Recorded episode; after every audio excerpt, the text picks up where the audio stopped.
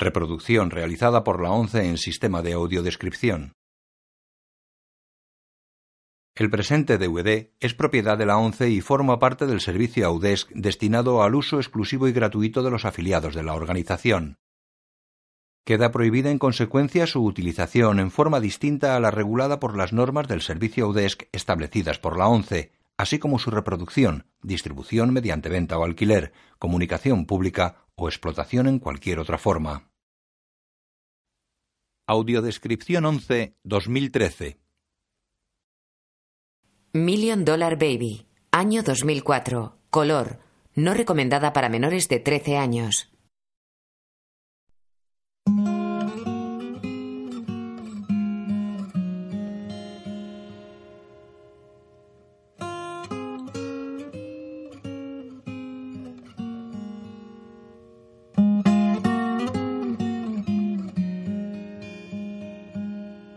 Lakeshore Entertainment presenta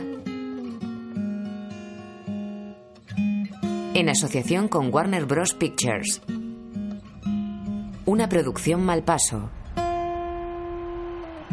Million Dollar Baby. Dos púgiles boxean en el ring de un estadio. Uno de ellos, de raza blanca, golpea los flancos del otro, de raza negra, acorralado contra las cuerdas. Termina con un gancho de izquierda. El negro le traba, pero el blanco le aparta. Terminado el asalto, cada uno va a su rincón. El negro tiene un profundo corte en el pómulo. Sus preparadores le atienden. Scraff habla en off. Solo conozco a un hombre contra el que no querría pelear. No puedo pararla. Pártate, es inútil. Cuando le conocí, ya era el mejor arreglacortes del mundillo. ¿Consigues pararla? Empezó a hacer de entrenador y manager en los años 60, pero nunca perdió su nombre. Su entrenador aprieta dos bastoncillos sobre el corte. Uno de los jueces se acerca. Déjeme que le vea. Está bien, está bien. No si no detienes esa hemorragia. Os concedo un asalto más. El árbitro. Segundos fuera, vamos. ¿Qué hacemos? Dime qué hago. Deja que te pegue. El púgil le mira sorprendido y se levanta. A veces no hay nada que hacer. El corte es profundo o está cercano al hueso. Quizá haya una vena reventada o simplemente no puedes meterle el coagulante hasta el fondo. Existen muchas combinaciones de coagulantes para las distintas capas de carne, y Frankie sabía trabajar con todas ellas. El púgil bajó el brazo y el blanco golpeó en la herida introduciendo el coagulante. El boxeador negro reacciona y toma la iniciativa. Una chica de largo pelo moreno llega a las gradas superiores. Ve al entrenador lanzando golpes al aire para animar a su pupilo. Es Frankie Lance, interpretado por Clint Eastwood. A la gente le encanta la violencia. Cuando ven un accidente, reducen la velocidad para ver si hay muertos. Son los que dicen ser amantes del boxeo. No tienen ni idea de lo que es. El boxeo es cuestión de respeto, de ganarte el tuyo y de quitárselo al contrario. El negro ha ganado por KO. La chica espera en los pasillos de vestuarios. Voy a calentar el motor. Señor Dan. ¿Te debo dinero? No, señor. ¿Conozco a tu mamá? Que yo sepa, no, señor. Entonces, ¿qué quieres? He boxeado el semifondo. Además, lo he ganado. Maggie Fitzgerald. Bien, Maggie Fitzgerald. ¿Qué pasa? ¿Ha visto el combate? No. Lo he hecho bastante bien. He pensado que podría querer entrenarme. No entreno a chicas. Quizá debería. Toda la gente dice que soy muy valiente. Se detienen. Chiquilla, ser valiente no es suficiente. Sigue su camino. Ella queda en mitad del oscuro pasillo mirándole. El boxeador negro sale al aparcamiento. Se cruza con un hombre. Es de noche. Es un error. El hombre entra al estadio y el boxeador se acerca al coche de Frankie que está empujándolo. Un coche debería poder dar marcha atrás. Tú empuja, ¿vale? ¿Qué quería Hogan? Ofrecernos un combate por el título. Ya era hora.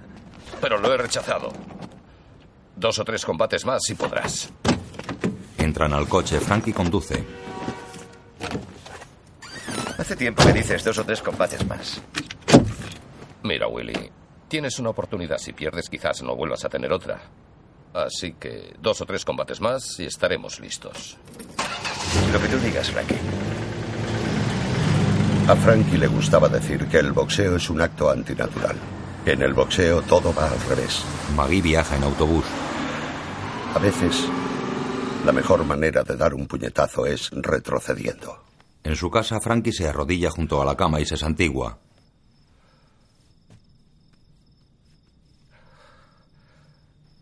Todo lo posible, señor, por proteger a Katie.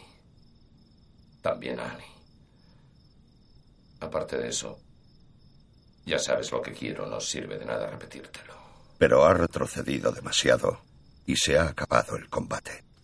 Frankie se santigua de nuevo y se sienta en la cama.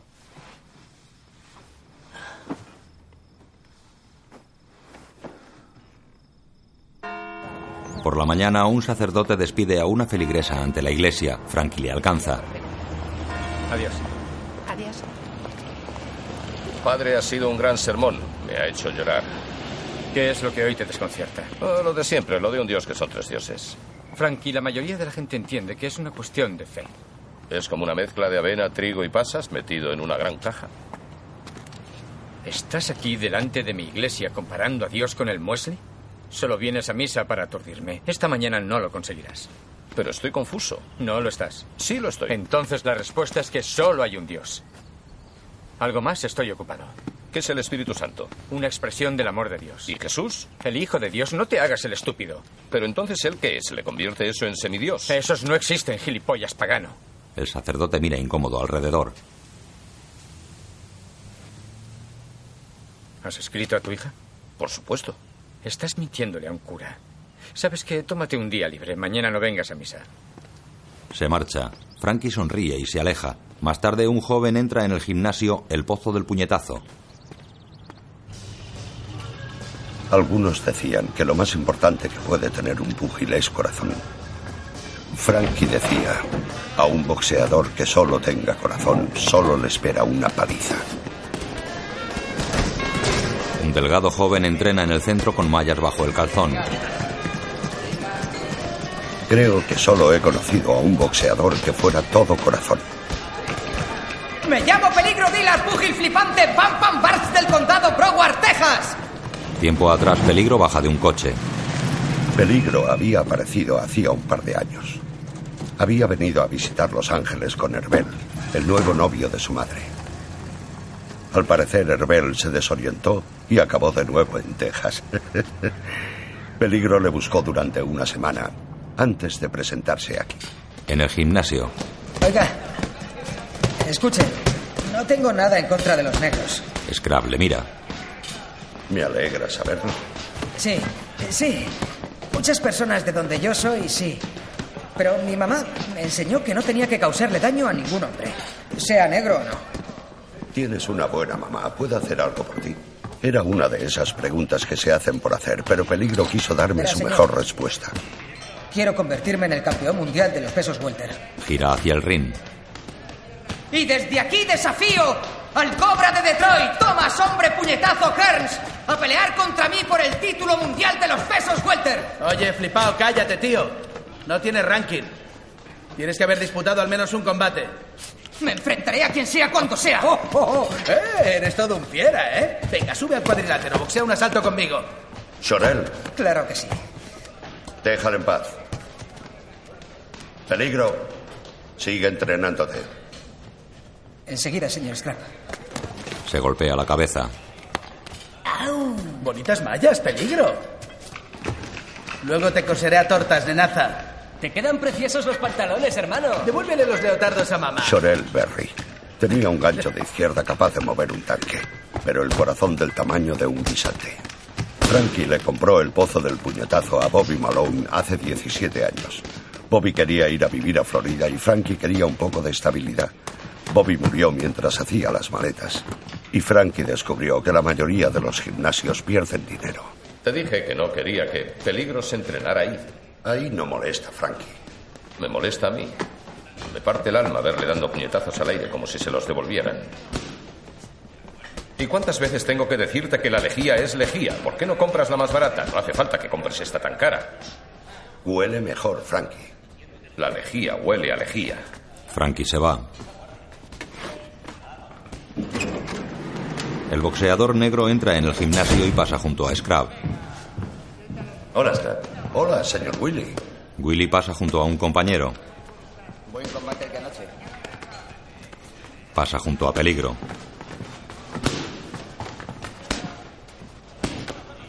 Se acerca a dos managers. Willy el ganso. Hola, Salim. Scrap le ve saludar a uno de ellos. Buen combate. Gracias, tío. Se habla de ti. Willy se va ignorando al otro manager. Después Scrap entra en el despacho de Frankie que lee un libro. Ta kul fion ista shul glasa eigat. ¿Qué coño de idioma es ese? ¿Qué quieres? He pensado que te gustaría saber que tienes un boxeador que no se habla con un manager. ¿No se habla con un manager? Y no es cualquier manager. Mickey Mac. ¿Has venido aquí a decirme que Willy el Ganso no se habla con Mickey Mac? Ni una palabra. Los dos. Intento leer un poco. Si crees que eso es más importante, Mira a través de la cristalera. ¿quién es la chica? ¿Qué? Deja el libro en la mesa y se acerca a Scrap. En el gimnasio, Maggie golpea un saco.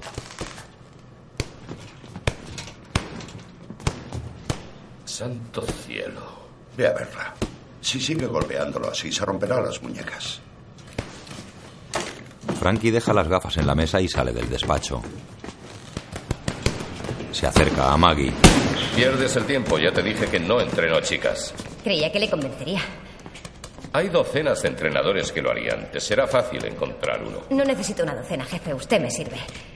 No me llames jefe, no soy tu jefe, o sea que no me llames así. Willy, ¿listo para trabajar? Cuando quieras. Si dejo de llamarle jefe, ¿me entrenará? No. Entonces seguiré llamándole así. Era del sudoeste de Missouri, de cerca del recóndito pueblo de Teodosia, en el quinto coño de la Sosa, enclavado entre cedros y robles en el culo del mundo. Se crió teniendo muy clara una cosa, que era basura. Maggie trabaja de camarera en una cafetería. Se acerca a una mesa, saca papel aluminio y envuelve en él los restos de filete de un plato. El jefe la ve. Es para mi perro. Estaba casi a 3.000 kilómetros, pero para ella Teodosia estaba al otro lado de la colina. En su casa de noche cena el filete que recogió. Vuelca un tarro lleno de monedas sobre la mesa.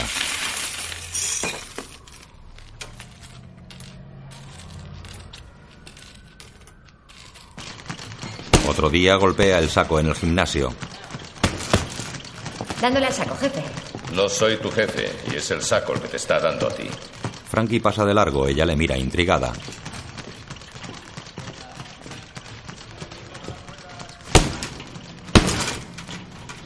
Frankie llega a su despacho donde Scrab espera sentado. Devuélvele su dinero. ¿Seguro? ¿Cuánto ha pagado? Seis meses. Joder. No, se lo devuelvo. No, ahora no te pases de listo, ¿vale? Si cree que voy a tirar seis meses de cuota solo para deshacerme de ella, es que está loca. Pero tú no la animes, ¿entendido? Y Peligro, ¿qué está haciendo ahí? ¿Qué está mirando? A través de la cristalera, Scrap ve a Peligro mirar por el fondo de una botella. Parece una botella de agua. ¿Y ha pagado la cuota? ¿La cuota? El chaval no puede pagarse ni unos pantalones. Fuera de mi despacho. Scrap sale mientras Frankie mira al gimnasio desde su mesa.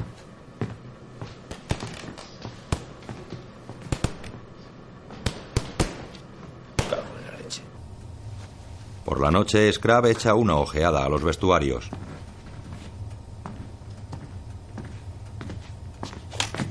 Apaga la luz y sale. En el gimnasio apaga los interruptores de fase. Gira hacia el saco.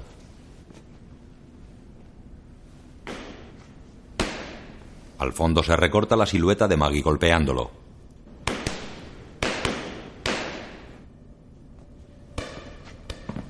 Scrap se dirige a ella que permanece estática mientras golpea. No puedes tratarlo como a un saco.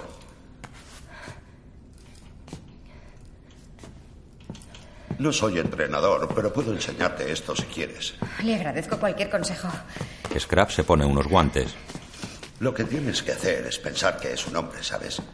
Se mueve constantemente, se mueve hacia ti, alrededor de ti, se aleja de ti, ¿vale? No quieres pegarle mientras se está acercando a ti, porque lo que hace es obligarte a retroceder, te ahoga los golpes y te fastidia el equilibrio, ¿vale? Así que obsérvalo atentamente. Sigue girando, sigue moviendo la cabeza y mantén un hombro hacia atrás para poder lanzarle un golpe potente, ¿vale? Adelante.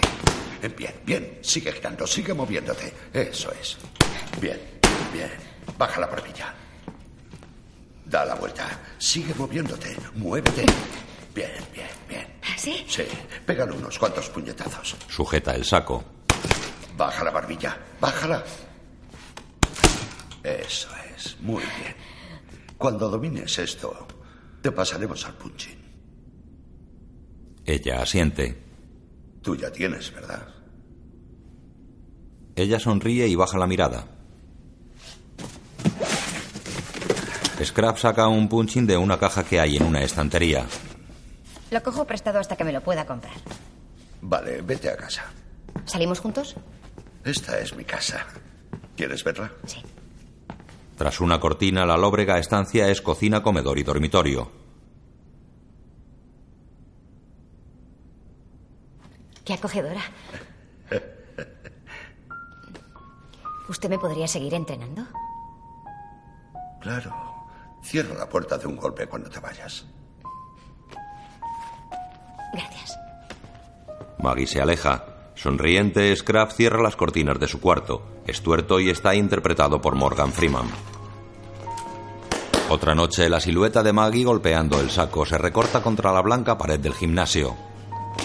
Si existe alguna magia en el boxeo, es la magia de presentar batalla más allá de la resistencia, de las costillas fracturadas, los riñones reventados y los desprendimientos de retina. Maggie viaja sola y sonriente en un autobús nocturno, come un bocadillo y bebe leche de una botella. Es la magia de arriesgarlo todo por un sueño que no ve nadie excepto tú.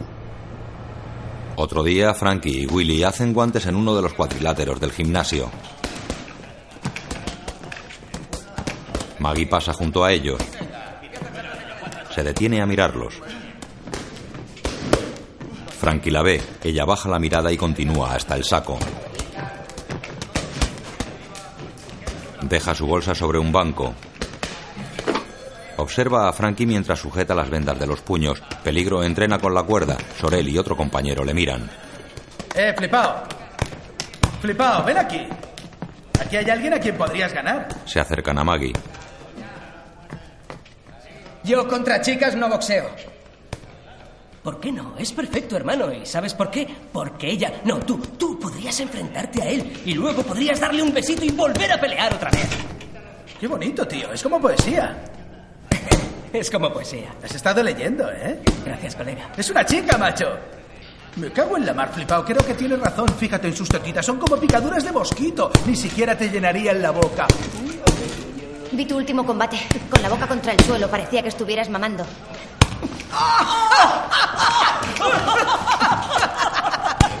Como si la lona tuviera tetas. Eh, miradme.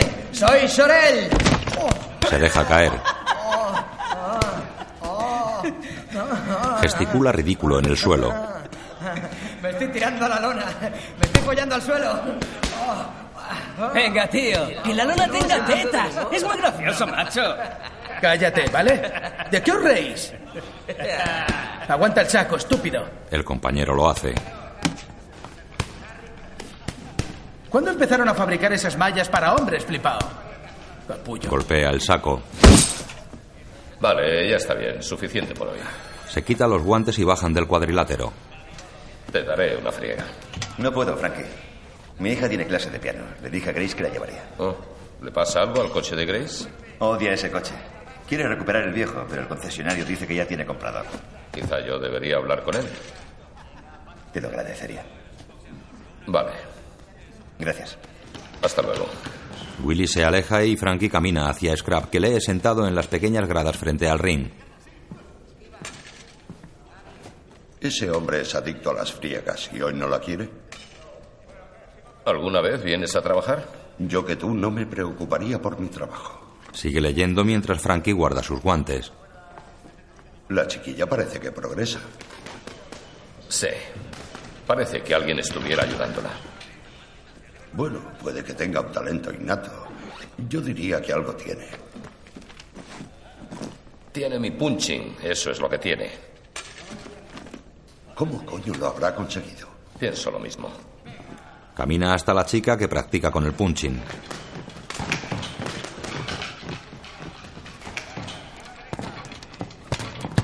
Quiero que me devuelvas el punching. ¿Este? Sí, ese punching es mío. Y si lo golpeas, creerán que te estoy entrenando. ¿Tan terrible es eso, jefe? Sí, sí lo es. Cada vez que lo tocas consigues que pierda clientes. Tengo que reconocerlo. Estoy haciendo el ridículo. Lo descuelga. Sí. Bueno, es que no puedo prestárselo a cualquiera. Lo entiendo. Se lo entrega. Eh, sí. Oye, pareces una buena chica. ¿Puedo darte un consejo? Se lo agradecería. Encontrarás a un entrenador en este gimnasio o en cualquier otro que quiera entrenar a una chica. Es el último espectáculo esperpéntico. El único problema es que solo te harían perder el tiempo porque eres demasiado mayor. No me siento tan mayor. Y yo tampoco, y no me ves boxear contra tíos de 21 años. Se tardan unos cuatro años en preparar a un boxeador. ¿Cuántos años tienes? 31 hasta mi próximo cumpleaños. Pues ya ves, 31.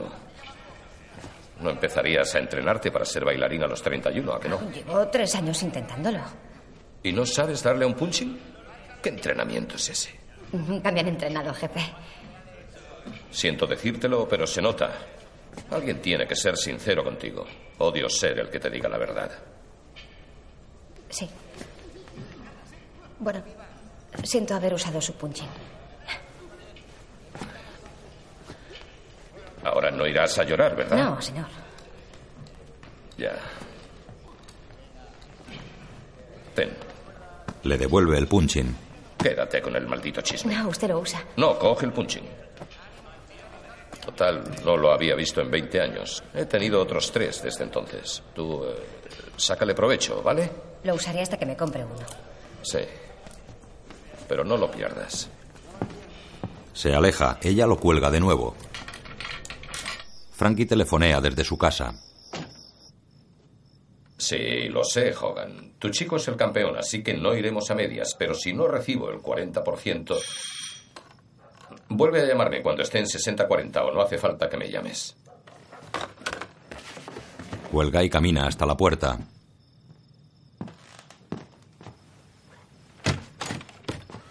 Hola, Willy. Hola, Frankie. ¿Pasa algo? Siento presentarme así en tu casa. Tenía que haberte avisado. Ah, tú no eres cualquiera. Siempre eres bienvenido. Adelante. Quería darte las gracias por recuperar el coche de Grace. Ah, no hace falta que me des las gracias. Pagar mil dólares de más por tu propio coche no es precisamente un favor. Grace echó a llorar cuando lo vio. ¿En serio? También quería hablarte de negocios. Ah, sí, pues acabo de hablar por teléfono con Hogan. Está todo a punto para septiembre. Todo menos los porcentajes. Tengo que dejarte, Frankie. ¿Qué? Willy, solo faltan dos combates para el título. No es eso. Es lo que tú dijiste. Solo tengo una oportunidad. Si gano, tengo que ganar lo máximo posible mientras pueda. Necesito a alguien con contactos para que mueva los hilos. Y debo dejarte antes del combate. Dijo que el tío ese me aceptaba si él me llevaba el título. O sea que yo te consigo el combate y vas de la mano del tío ese. Solo lo acepta así. Lo siento, Frankie. Sé que llevas tiempo esperando un título. Ojalá hubiera sido conmigo. Se aleja de la puerta. Mickey Mack es un hombre de negocios. No puede enseñarte nada. Tú ya me lo has enseñado todo. Se miran. Frankie perplejo. Willy agradecido. Willy gira y camina hacia su coche. Hay ciertas cosas que la gente simplemente no quiere oír. Confuso y sorprendido, Frankie entra en casa, al día siguiente en el gimnasio.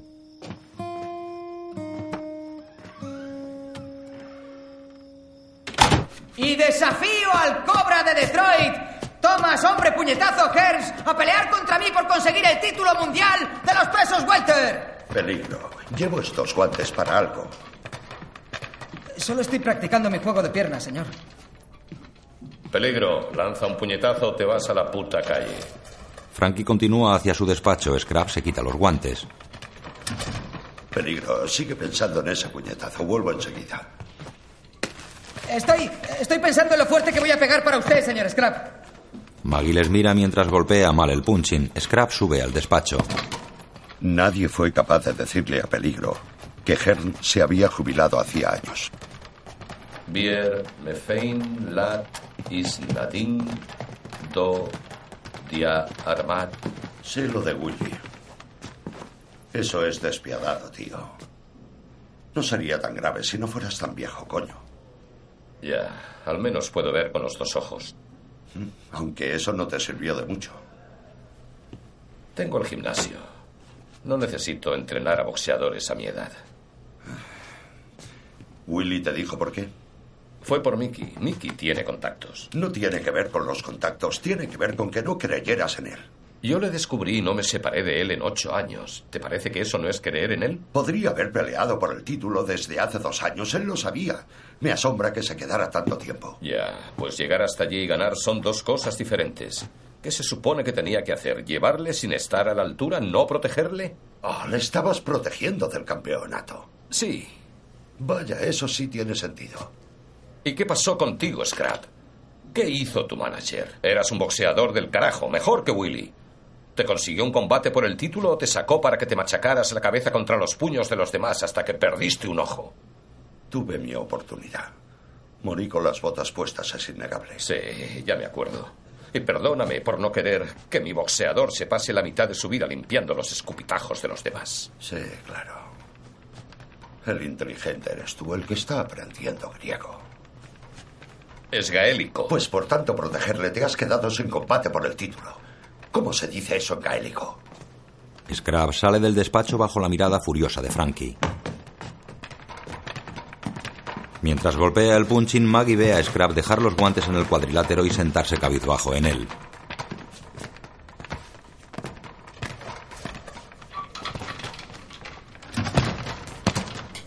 En la cafetería, Maggie se acerca a una mesa de la terraza. Limpia los billetes con el delantal, los coge, retira el plato con los restos y entra en la cafetería sonriente. Otro día en su dormitorio. Maggie apaga el despertador desde la cama y se incorpora. Corre por la playa al amanecer.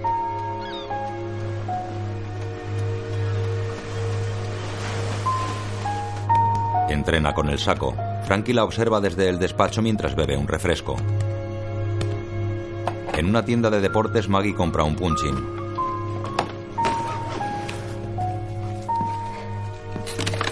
Lo siento.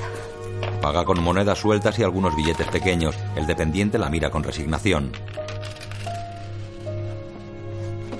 Gracias. En su casa, Frankie ve por televisión el combate de Willy por el título.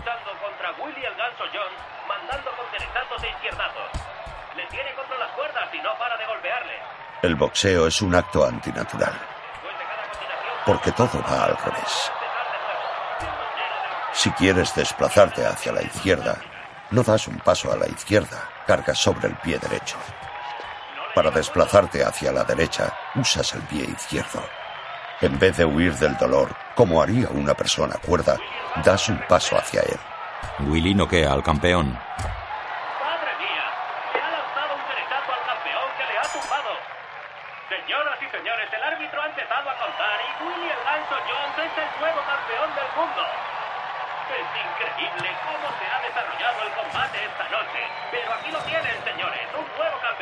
Frankie apaga la tele. En el boxeo todo va al revés. De noche, Scrap lee un libro sentado en su cama. Se levanta al oír la puerta del gimnasio, descorre las cortinas y se asoma. ¿Quieres una hamburguesa? ¿Me has comprado una hamburguesa? Sí. Tú nunca compras hamburguesas a nadie. La pedí y no tenía hambre. ¿La quieres? Se la da. El planeta ya puede seguir girando. Pasan al cuarto. ¿Has visto el combate? Sí, lo he visto. Scrap se sienta en la cama. Willy lo ha hecho bien. ¿Solo vas a decir eso? Bueno, ha ganado, ¿no? Lo ha hecho bien. Veo que has estado mejorando. Aprendiendo a abrirte. Buen trabajo. ¿Lo has visto tú? Sí, tengo la HBO. Se sienta junto a Scrap. ¿Cómo puedes permitirte la HBO? ¿Cuánto tiempo llevo diciéndote que ahorres dinero? Desde que me enfrenté a Louis Tifón Johnson en el Estadio Club de Tupelo, Mississippi. ¿Eso es verdad? Sí. El manager se fugó y tuvimos que volver en autostop. ¿No recuerdas nada? Recuerdo haber andado la mitad del camino pensando que me iban a linchar.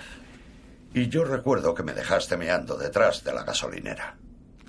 Yo conseguí que me pararan. El tío arrancó sin que cerrara la puerta. Caminé tres kilómetros para volver. Tu conciencia pudo contigo, fue por eso. Frankie se levanta y va a la puerta. ¿Qué coño es eso? Es su cumpleaños. Frankie sale al gimnasio. Scrap permanece sentado comiendo la hamburguesa. Maggie hace guantes con el punching.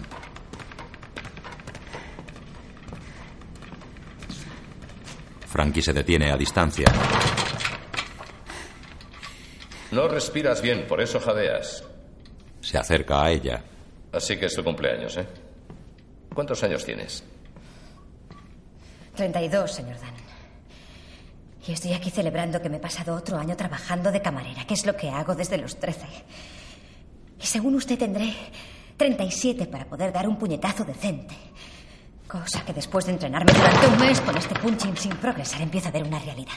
La otra realidad es que mi hermano está preso. Mi hermana engaña a la seguridad social simulando que uno de sus bebés aún vive. Mi padre murió y mi madre pesa 142 kilos. Si pensara con claridad, volvería a casa, me buscaría una caravana y me compraría una freidora y galletas. El problema es que solo me siento bien con esto. Si soy demasiado mayor ya no me queda nada. Es suficiente realidad.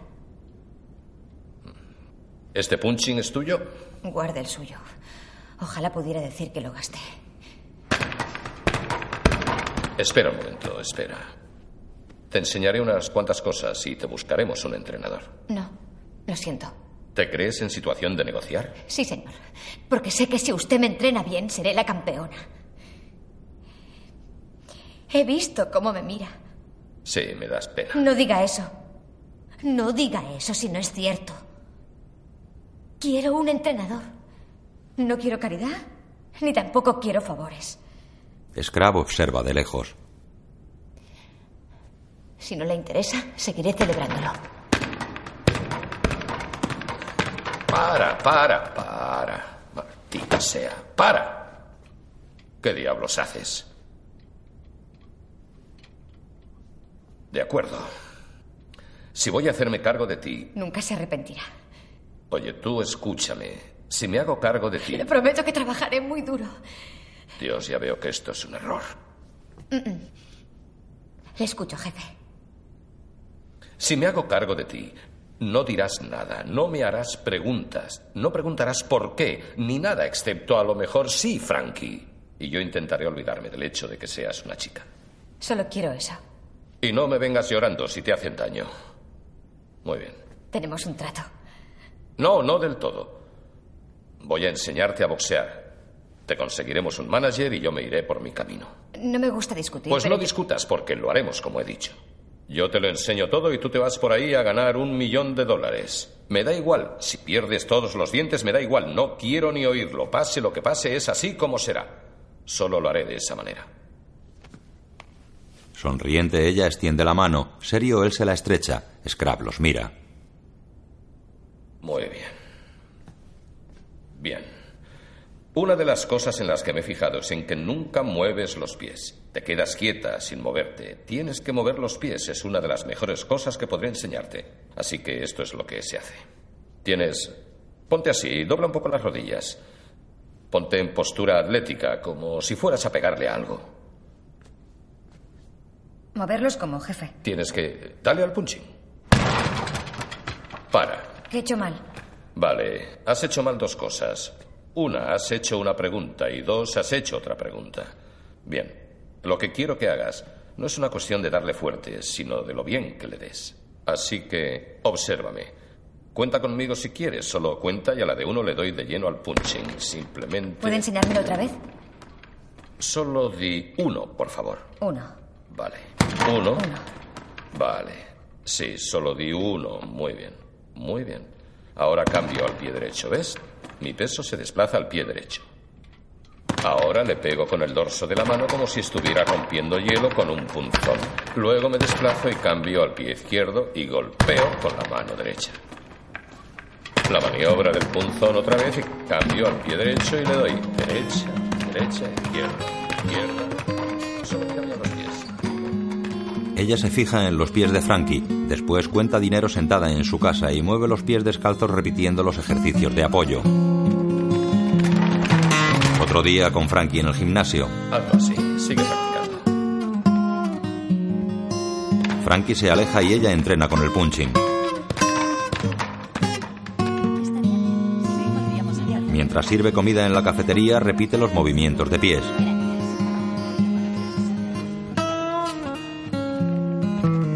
Gimnasio golpea el punching practicando los ejercicios de apoyo. Hace abdominales dentro del cuadrilátero. Frankie le mueve los pies.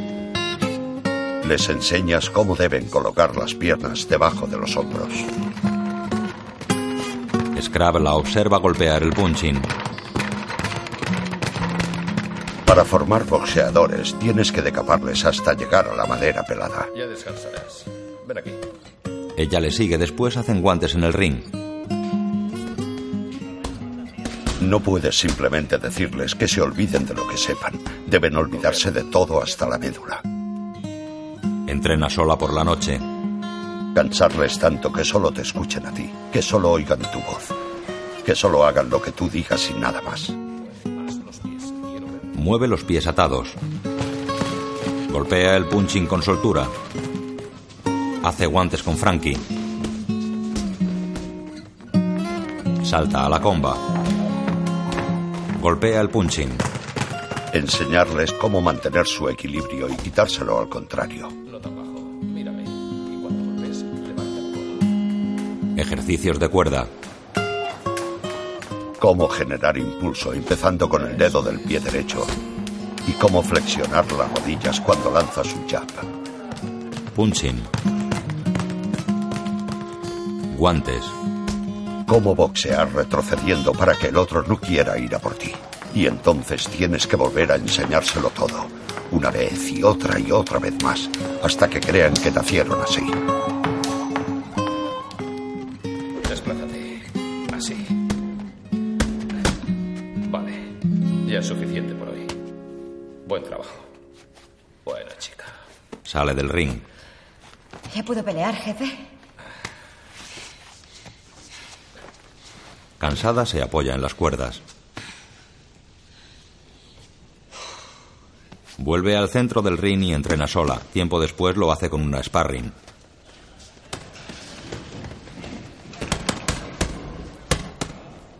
Frankie lee un libro sentado en las pequeñas gradas frente al ring. Oye, ven aquí.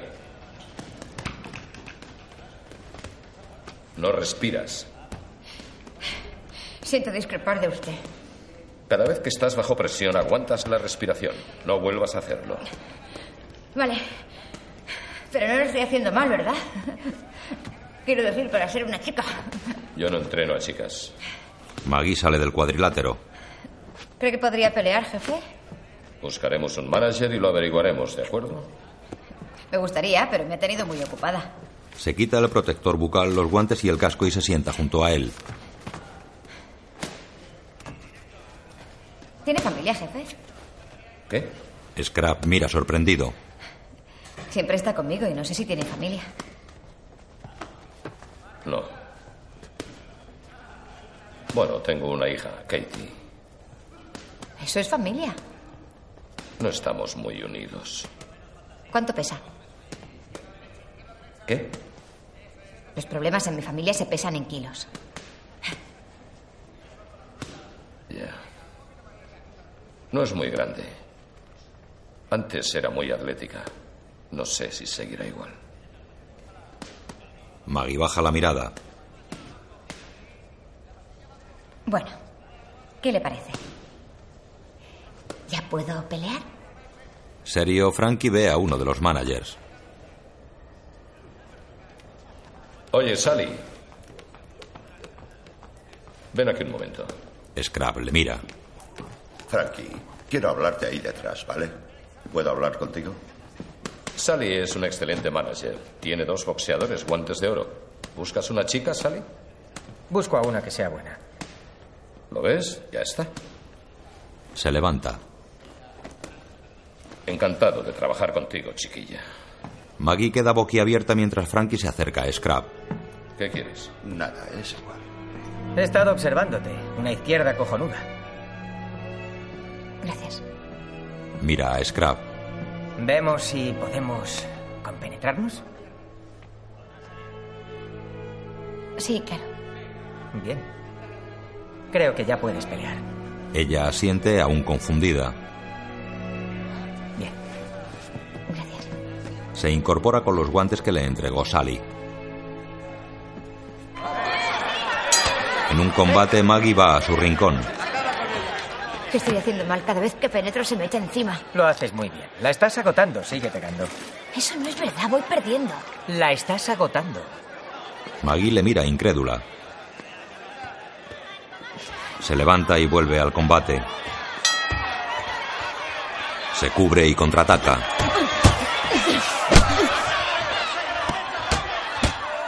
Scrap ve el combate desde la parte superior de las gradas. Se acerca a Frankie que se tapa los ojos con la mano. Bonita noche, ¿eh? Madre de Dios.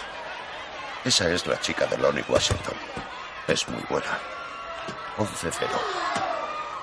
La izquierda, sube la izquierda. Maggie está acorralada contra las cuerdas. Lonnie tiene buenos boxeadores. Tiene a Joe y a Daggio. ¿Campeón de los ligeros? Sí. La izquierda, joder. Yo no hubiera elegido este primer combate, pero Sally es un buen manager. Debe confiar en ella. Esto es la leche. La izquierda, sube la izquierda. ¿Crees que puede oírte desde aquí? Maggie recibe golpes en la cara. Claro que si Maggie perdiera, a Sally le daría igual. Puede que le beneficiara. Si la de Lonnie gana, este podría dejar que el peso ligero de Sally se enfrentara a Joe y a Adagio por el título. ¿Sally quiere conseguir un combate contra Adagio? ¿Y yo qué sé? Vengo a disfrutar de los combates. Madre de Dios. Vale, break. ¡Ey! Ven aquí, ven aquí. Oye, ven aquí. No bajes la mano izquierda, deja de bajarla. Eh, Frankie, ¿dejas que hable con mi boxeadora? Lo haces de puta madre, Sally. ¿Así asesoras a tu peso ligero? Dan, El árbitro. ¿qué coño estás haciendo? Hablando. ¿Y tú qué haces? ¿Es tu boxeadora? Es mi boxeadora. No me entiendo bien con Sally. Vale, quédatela. Total, boxea de puta pena. Que alguien me diga qué está pasando. He llegado tarde. Sally estaba sustituyéndome. O sea, que es tu boxeadora. Sí, es mi boxeadora. Pues tienes 10 segundos. Mantengo la izquierda levantada, pero cuando golpeo la bajo. Sí, pues bájala. Es fácil decirlo. Ella cree que te conoce. Cada vez que tú bajas la izquierda, ella te golpea por encima. Así que tú espérala, ¿vale? Es en lo único que está pensando. Y cuando ella prepare ese derechazo, ¿me oyes? Le oigo, jefe. Cuando lo haga, das un paso lateral y le atizas un gancho de buenas noches. ¿Te queda Lo alguno? tengo aquí. De acuerdo. ¿Boxea o gana ella? Ve a machacarla. El cuerpo sabe lo que los boxeadores no saben, cómo protegerse. Un cuello solo puede girar hasta un punto. Gíralo solo un poco más. Y el cuerpo dice, oye, a partir de aquí ya me encargo yo, porque no sabes lo que haces. Ve a tu esquina. Maggie la noquea. Frankie y Scrap suben al ring. ¿Has visto cómo lo ha hecho? Sugar Ray lo hacía igual. Es como Sugar. Ahora túmbate, descansa y ya hablaremos cuando recobres el conocimiento. Se llama mecanismo del caos. No te entusiasmes demasiado. Muy bien. Sí. Gracias, jefe. En el vestuario. ¿Te has... Te has olvidado de la regla. ¿Cuál es la regla? ¿Subir la izquierda? La regla es protegerte en todo momento. Bien. ¿Cuál es la regla? Protegerme en todo momento. Bien, bien. ¿Usted se deshizo de mí? ¿Eso me protegía? No lo hacía. Da igual. Trabajaré en mi izquierda, jefe. Bebe agua. ¿Qué tal lo he hecho? Bien. Lo has hecho bien. ¿Va a abandonarme? Nunca. ¿Dónde trabajas tienen tarta casera de limón con merengue? Claro. Pero no con esa mierda de relleno de lata. Una lata enorme, así de grande. Pone relleno casero en la etiqueta. Tómate el fin de semana libre. Pero si estamos a jueves. ¿Vas a discutir conmigo? Sé que no debo hacerlo, jefe. Bien. Todos los boxeadores son cabezotas. En el fondo de su ser se creen que saben más que tú sobre alguna cosa. ¿Puedes concederme unos minutos para lo de la Inmaculada Concepción? El cura le mira y se marcha. Lo cierto es que aunque estén equivocados, aunque esa única cosa vaya a ser su perdición, si consigues eliminársela a base de machacarles, es que no son boxeadores. Te dije que nos veríamos el lunes. Ya lo sé, jefe. Eso fue anoche. Y dijo que no discutiera. Ella sigue golpeando al saco mientras Frankie sube a su despacho. Scrap está sentado con los pies sobre la mesa. Esa mujer no hace nada de lo que le digo. ¿Quieres un consejo? ¿Cuál? ¿Y tus zapatos? Me estoy aireando los pies. Tienes unos agujerazos en los calcetines. No son tan grandes. ¿No te di dinero para unos nuevos? Estos me los pongo para dormir. A mis pies les gusta airearse por la noche. ¿Y por qué los llevas de día también? Porque mis calcetines de día tienen más agujeros. Pues si te doy un poco más de dinero, cómprate unos nuevos. Por favor.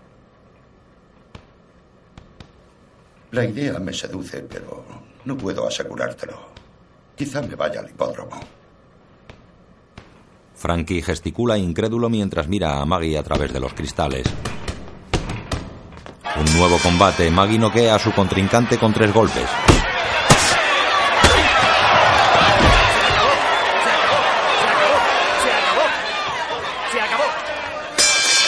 Maggie derriba a otra contrincante. La boxeadora se levanta. Maggie la noquea. Maggie no tardó mucho en coger el ritmo.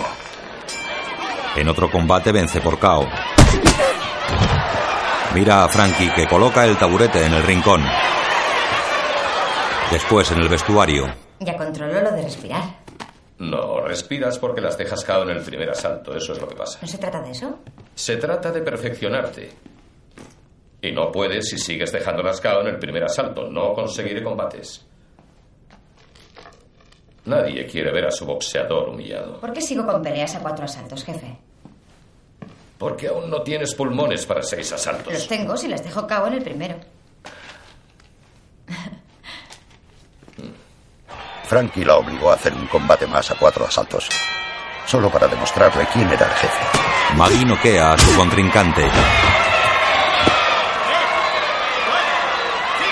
Maggie mira a Frankie y se encoge de hombros. Lo siento, jefe. Maggie no dejó lugar a dudas. Un nuevo combate. La contrincante esquiva los golpes de Maggie y ataca. Frankie la mira preocupado. Su primer combate a seis asaltos no le salió tan bien. Maggie se faja con la boxeadora. Maggie ataca con una serie de croches a la cara y a los flancos. Lanza a la izquierda y manda a la boxeadora a la lona. ¡A tu rincón! ¡Tres! ¡Cuatro! ¡Cinco! ¡Seis! ¡Siete! ¡Ocho! ¡Nueve! ¡Diez! ¡Se acabó! Maggie no la dejó cao hasta el final del primer asalto. Después de aquello, ningún manager quería que sus boxeadoras se enfrentaran a ella. Bien, muy bien. Frankie tuvo que rascarse el bolsillo, pasándoles un plus a los managers para conseguirle adversarias decentes. En su despacho, Frankie soborna a dos managers, después permanece solo.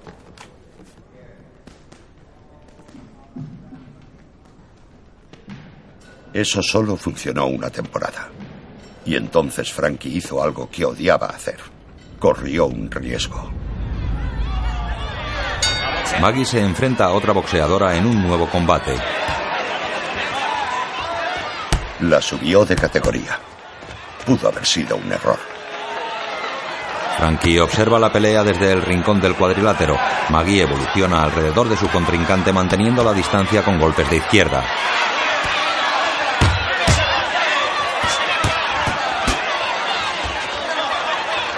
La contrincante lanza un directo a la nariz de Maggie. Maggie se agarra a ella con la nariz sangrando y aguantando los golpes en los flancos. Break, break, break. Separado. Break. Tiempo. Maggie se acerca a su rincón. Frankie la atiende.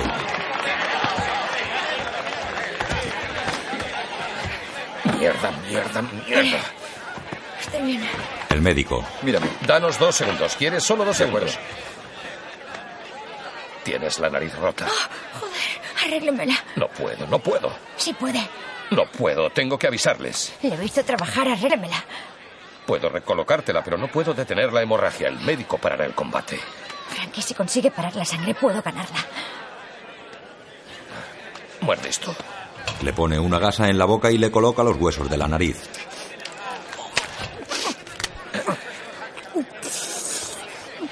Una joven pasea el letrero de segundo asalto, mientras Frankie pone anticoagulante en la nariz de Maggie. Ya está. Inhala. Inhala. Aspira. Ella lo hace gesticulando molesta.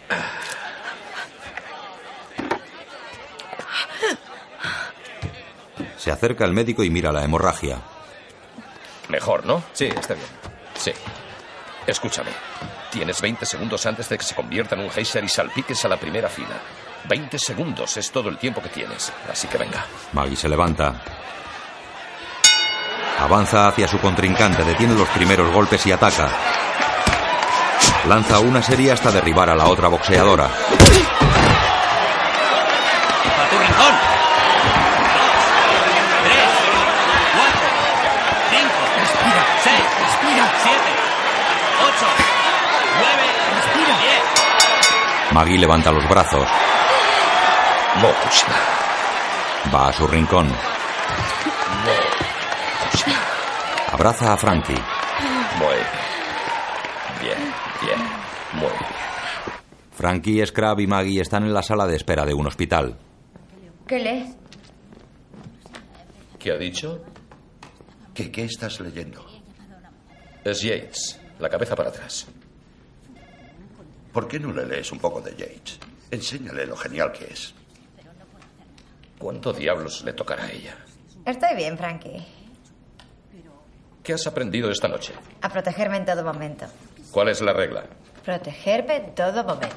Margaret Fitzgerald. Maggie se levanta y va con la enfermera. Te espero aquí. Frankie vuelve a sentarse. Mira preocupado en la dirección en que se fue Maggie. ¿Cómo estás? ¿Yo? Sí, tú. No soy yo lesionado. Una nariz rota no duele tanto. ¿A mí por qué me lo explicas? Por nada. Pero hay heridas demasiado profundas o cercanas al hueso. Y por mucho que lo intentes, no eres capaz de parar la hemorragia. Ante la iglesia, ¿Has escrito a tu hija? Cada semana. se aleja del cura. No tengo ni idea de por qué vienes a misa. Un nuevo combate de Maggie. Se lanza decidida contra su rival. La golpea hasta derribarla. Recula hasta su rincón. Frankie pone el taburete y ella se sienta. Nuevo combate. Frankie la ve ganar de nuevo por KO. Saca el taburete, ella acude al rincón y se sienta. Después de su duodécimo KO consecutivo, Frankie recibió un par de ofertas buenísimas. La primera para que peleara contra Billy la Osa Azul Osterman por el título del peso welter de la WBA. Billy fue prostituta en el Berlín Oriental. Tenía fama de ser la boxeadora más sucia de todas las categorías. La Osa Azul se enfrenta a otra boxeadora, la golpea sin tregua. Traba antirreglamentariamente a su rival y la empuja hasta tirarla al suelo. Gira alrededor de su rival caída y la golpea antes de que se levante. No parecía importarle que algo así pudiera matar a otra persona. Le encantaba al público. En el gimnasio. Él la rechazó sin decírselo a Maggie. La siguiente era para enfrentarse a la campeona británica, a la que Billy acababa de ganar. Diga. No me interesa. Devuelve el auricular a Scrab y continúa su camino. También la rechazó. En la cafetería, Maggie le sirve. Es mucho dinero, jefe. Sí, ya ganas bastante. ¿Por qué sigues aquí? ¿Es un combate por el título? ¿Eres británica?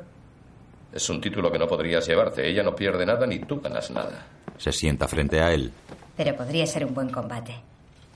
Ya. Acabo de subirte al peso welter. ¿Ya las ves como aspirantes? ¿Prefieres pelear contra una campeona de mierda? No me ha parecido que peleara con aspirantes. Puedes buscarte otro manager cuando a ti te parezca bien. Además, si aprendieras a protegerte la cara un poco mejor, no tendría que rechazar ese dinero. Protegiéndome tan mal es un milagro que aún no me hayan noqueado, jefe. Se levanta y se aleja. En el gimnasio, Maggie sujeta su mano izquierda al cuello con cinta adhesiva. Tiró el rollo de cinta y se acerca al saco. Es de noche y entrena sola en el gimnasio.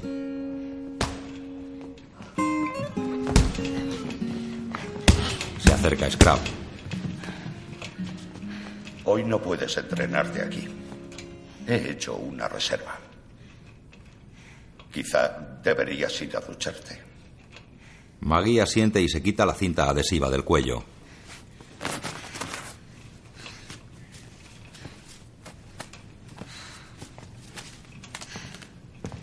Se va. Scrab y Maggie están sentados a la barra de una cafetería. ¿Para ti? Un bizcocho con una vela. Y para ti. Un plato vacío. ¿Qué es esto? No es ningún secreto lo que estás deseando. Adelante, sobra. Apaga la vela. Gracias. Corta el bizcocho. 33 no son tantos. Yo aún boxeaba a los 39. Boxeé 23 años. Entra un hombre que le palmea la espalda. ¿Cómo va eso, Scrap?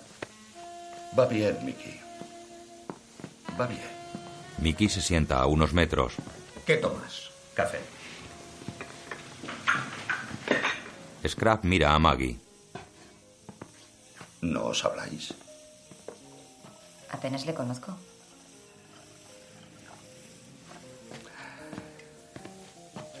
Conocí a Frankie justo después de cumplir los 37. Hacía trabajillos de arreglacortes. A mí me curaba cuando yo creía que no había remedio. Un buen tipo para tener en tu esquina. Sí, lo es. Se quedó conmigo hasta mi último combate en San Bernardino. Mi manager andaba por ahí emborrachándose. Y nos quedamos solos, Frankie y yo. Estaba recibiendo una paliza brutal. Todos tenemos un tope de combates capaces de pelear. Nadie te dice cuál es ese tope. El mío era 109. Pero no quería reconocerlo. En el cuarto asalto se me abrió un corte. Me empezó a chorrear sangre en el ojo.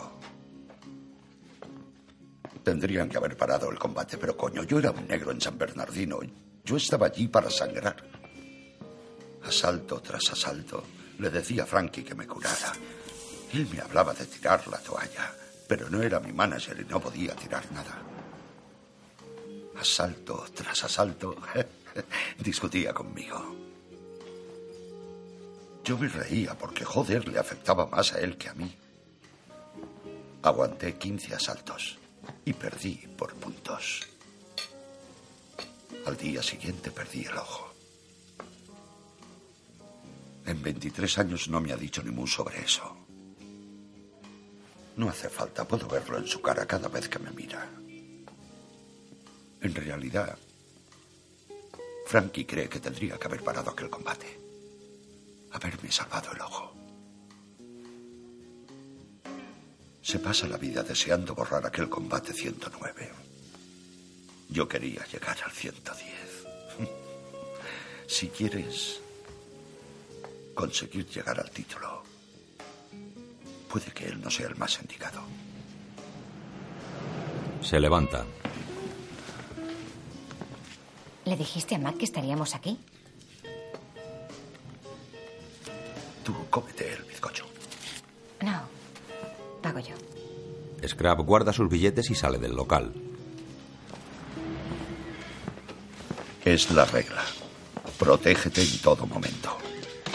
La gente nunca sigue sus propios consejos. Si ella iba a dejar a Frankie, era mejor que lo hiciera entonces. Maggie se levanta y se acerca a Mickey.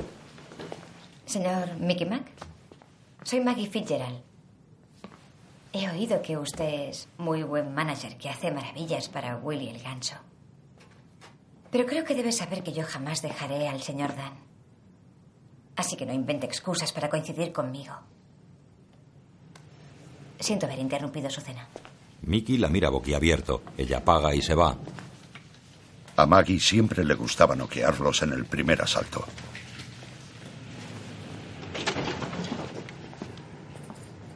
Frankie abre la puerta de su casa y recoge el correo del suelo.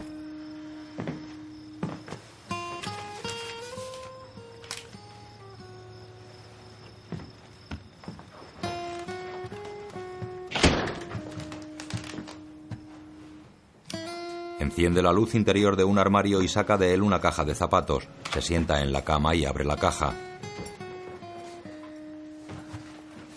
Las cartas siempre se las devolvían con el mismo sello. Devolver al remitente. Guarda una carta con las que llenan la caja.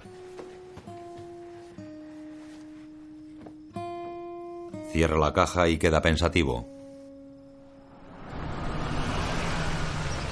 Llega en su coche a un barrio marginal.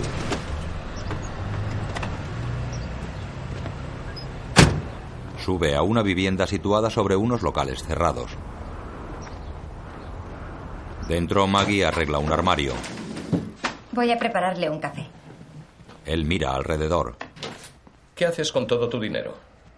Ahorrarlo. Buena chica. Si ahorras lo suficiente, deberías comprarte una casita. En efectivo, sin hipotecas. Falta mucho para que pueda hacerlo. Frankie mira el saldo en la libreta de Maggie. Ya, bueno, puede que requiera un esfuerzo. Pero tienes que conseguir tener casa propia. Si vas por ahí gastando por gastar, ¿qué te quedará? ¿Entiendes? Si esperas demasiado, no tendrás nada. Vale, lo haré en cuanto pueda. He cometido muchos errores en mi vida. Intento evitar que tú hagas lo mismo.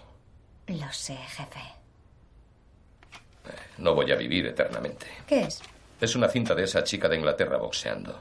Si vas a pelear por el título, hay que espabilarse. Oye, bájate, coño. ¿Sabes cuántos años tengo? Gracias, jefe. Muchísimas gracias. De nada, de nada, cariño. Ahora déjame que meta esto en el aparato. ¿Qué aparato? No tienes ni tele, ¿eh? No. Sí. Sí. Muy bien. Vale. Frankie coloca los guantes a Maggie en unos vestuarios de Londres. Diez minutos, mi amor. Gracias. Ese hombre dice que me quiere. Seguramente no sea el primero que te lo diga. El primero desde mi papá. Si gano, ¿me propondrá matrimonio? Si ganas, lo haré yo. Se miran sonrientes. Mira, tengo un regalo para ti. Abre una caja y saca una bata de seda verde bordada con letras doradas. Creo que te dieron la de otra. No, no. Es esta. ¿Qué significa? No lo sé. Es algo en gaélico. Es preciosa. Sí, lo es. Sí. Y lo de seda de verdad. Maggie recorre el pasillo hasta el salón de peleas. Lleva puesta la capucha de la bata. Unos espectadores se fijan en las letras bordadas en la bata. Mokusla, ¿has visto lo que pone? ¡Vamos, irlandesa! Mokusla. ¡Mokusla! ¡Mokusla! Maggie sube al ring. No era el combate principal. Era el de semifondo de un combate de pesos medios por el título. Pero nadie que estuviera allí podría decirte quién más boxeó aquella noche. Se inicia el combate.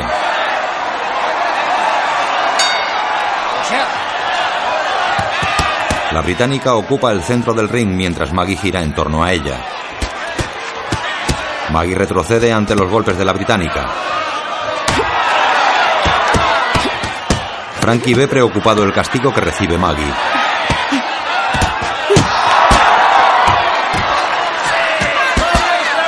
Maggie esquiva como puede el ataque de la británica.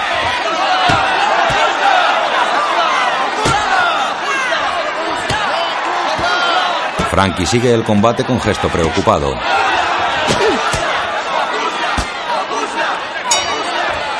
Cada contrincante va a su rincón. Joder, es dura. No consigo penetrar para golpearla. ¿Y sabes por qué? ¿Por qué? Es mejor que tú, ese es el motivo. Más joven, más fuerte y con más experiencia. Dime, ¿qué vas a hacer para remediarlo? Maggie queda pensativa. Sobre el ring, una joven morena con ajustados short anuncia el segundo asalto. Adelante. Palmeó a Maggie y retiró el taburete. La británica ocupa de nuevo el centro. Maggie reacciona y encadena una serie de golpes a la cara de su rival hasta derribarla.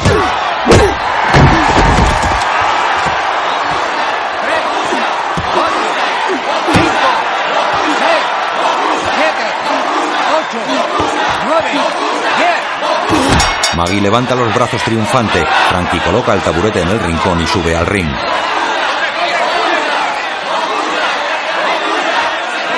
Ella le abraza y le rodea las caderas con sus piernas.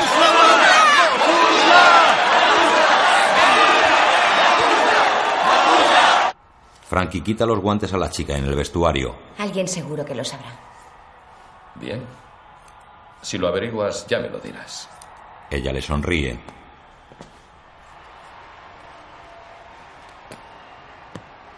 Fuera lo que fuera, se quedó con ese nombre. Maggie boxeó en Edimburgo, París, Bruselas y Ámsterdam. Y siempre gritaba Mokusla. Por lo visto hay irlandeses por todas partes, o gente que quisiera serlo. Para cuando volvieron a los Estados Unidos, Maggie ya peleaba en una liga aparte. Maggie se enfrenta a una rubia platino de pelo corto y ensortijado. La noquea con un croche de izquierda. Va a un rincón neutral. Frankie saca el taburete en su rincón.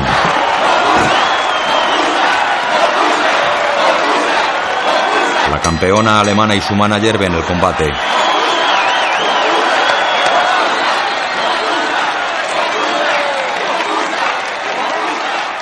Después de aquello, recibieron otra oferta para luchar por el título. En el bar del estadio. ¿Y los porcentajes? 60-40. Bien. Aceptamos el 60 y vosotros el 40, ya que Maggie es la atracción. ¿Esa chiquilla? ¿Acaso crees que me equivoco? ¿Has pensado que quieren ir a ver a una alemana sarnosa machacar a la pobre señorita, como se llame? Si hay alguien que lo diga, aceptaremos el 40. Auf Wiedersehen. Deja la cerveza en la barra y va hasta la mesa de Maggie. El manager de la alemana sonríe. Aquí tiene. Están en 60-40, pero acabarán en 50-50. ¿Cómo está aquella chica? Tiene conmoción cerebral y un tímpano reventado. ¿Se recuperará? ¿Y si no? Quizá debería enviarle algo. Puedes enviarle tu talón si quieres. Lo aceptaría seguro.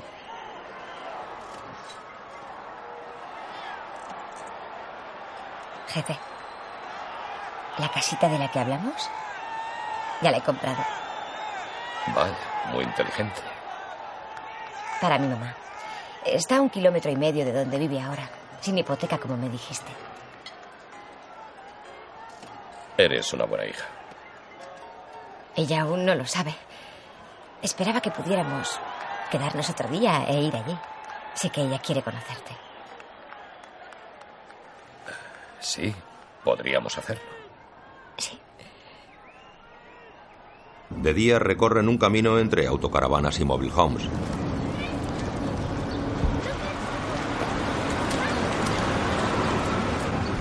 Detienen el coche ante una caravana de la que sale una joven rubia.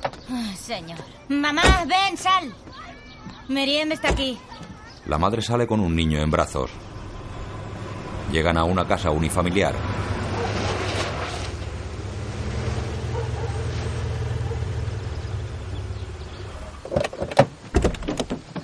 Frankie, Maggie, su madre y su hermana bajan del coche. Es la vieja casa de los Johnson. Ahora ya no. Entran en la casa. La hermana lleva al niño en brazos. Es toda tuya, mamá. Para ti y Mardel y sus hijos. Oh, Meriem, ¿la has comprado para mí? Sí, es toda tuya y está pagada. Cariño. No hay nevera y tampoco hay cocina. Habrá antes de que os instaléis. ¿Cuánto te ha costado? No te preocupes por eso. No deberías haberlo hecho. ¿Tu casa está hecha un asco? Pues mal hecho. Deberías haberme consultado. El gobierno se enterará de que es mía y me quitará las prestaciones. Mamá no lo hará. Sí que lo hará. Tú estás bien, tienes trabajo, pero yo no puedo vivir sin mis prestaciones. Mamá, yo te envío dinero. ¿Y qué pasa con mis medicinas? Me recortarán las ayudas. ¿Cómo pagaré mis medicinas? Te enviaré más dinero. No esperarás que JD se instale aquí. Le van a soltar ya. ¿Por qué no me diste el dinero? Ah, Tenías que comprarme una casa. No tenía que hacerlo, mamá. Pero es tuya. Si quieres el dinero, véndela. Le pone las llaves en la mano y sale de la casa. Frankie ha visto todo desde el porche. Yo no. Llegan a la caravana de la madre. Ya sé que lo has hecho con buena intención, pero a veces no piensas bien las cosas. Es verdad, mamá. Intentaré quedarme con la casa. Pero me preocupan los gastos. Te enviaré más dinero. La madre mira el hematoma del ojo de Maggie y luego a Frankie que espera cerca de su coche. ¿Ese hombre te pega? Es del combate. Ah, Soy boxeadora, mamá. Búscate un hombre, Meriem. Como Dios manda. Cuando le digo a alguien a qué te dedicas, se ríe. Siento decírtelo, pero se ríen de ti.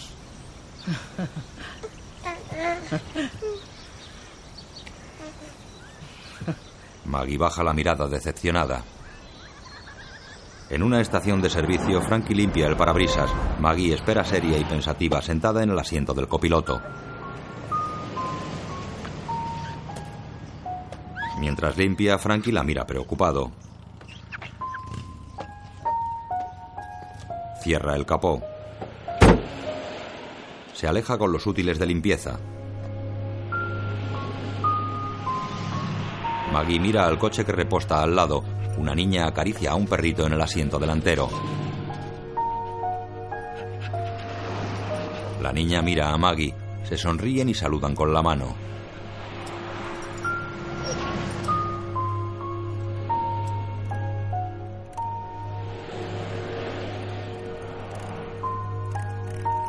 Maggie no aparta la mirada de la niña. Llega Frankie.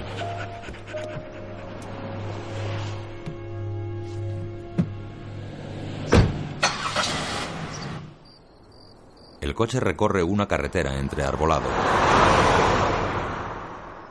Por la noche siguen en la carretera. ¿Nunca has tenido perro? No. Lo más parecido fue un peso medio de bastón. Mi papá tenía un pastor alemán, Axel. Axel tenía los cuartos traseros tan mal que se arrastraba de una habitación a otra con las patas delanteras. Mardel, Mardel y yo nos partíamos de la risa viéndole arrastrarse por el suelo de la cocina. Papá estaba enfermo y apenas podía sostenerse en pie. Pero una mañana se levantó, metió a Axel en su camioneta y los dos se fueron al bosque cantando y aullando. Hasta que llegó a casa por la noche, no me fijé en la pala que llevaba en la camioneta.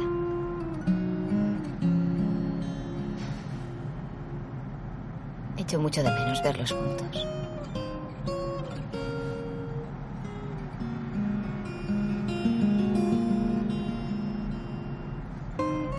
Solo te tengo a ti, Frankie.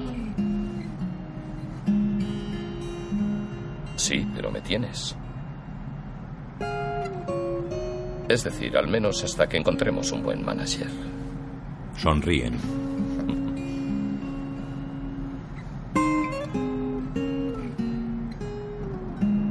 Oye, ¿podemos parar ahí enfrente? Sí. Aquí tienen la mejor tarta de limón del mundo. Sin esa mierda de relleno de lata. Sentados a la barra de un restaurante de carretera, Frankie come tarta.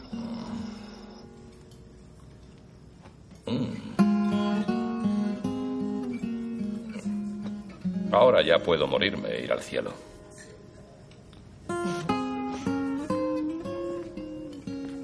Vení aquí con papá. Me pregunto si esto estará en venta. Tengo unos cuantos ahorros. Más tarde, Frankie habla por teléfono desde el gimnasio. Muy bien, muy bien, gracias.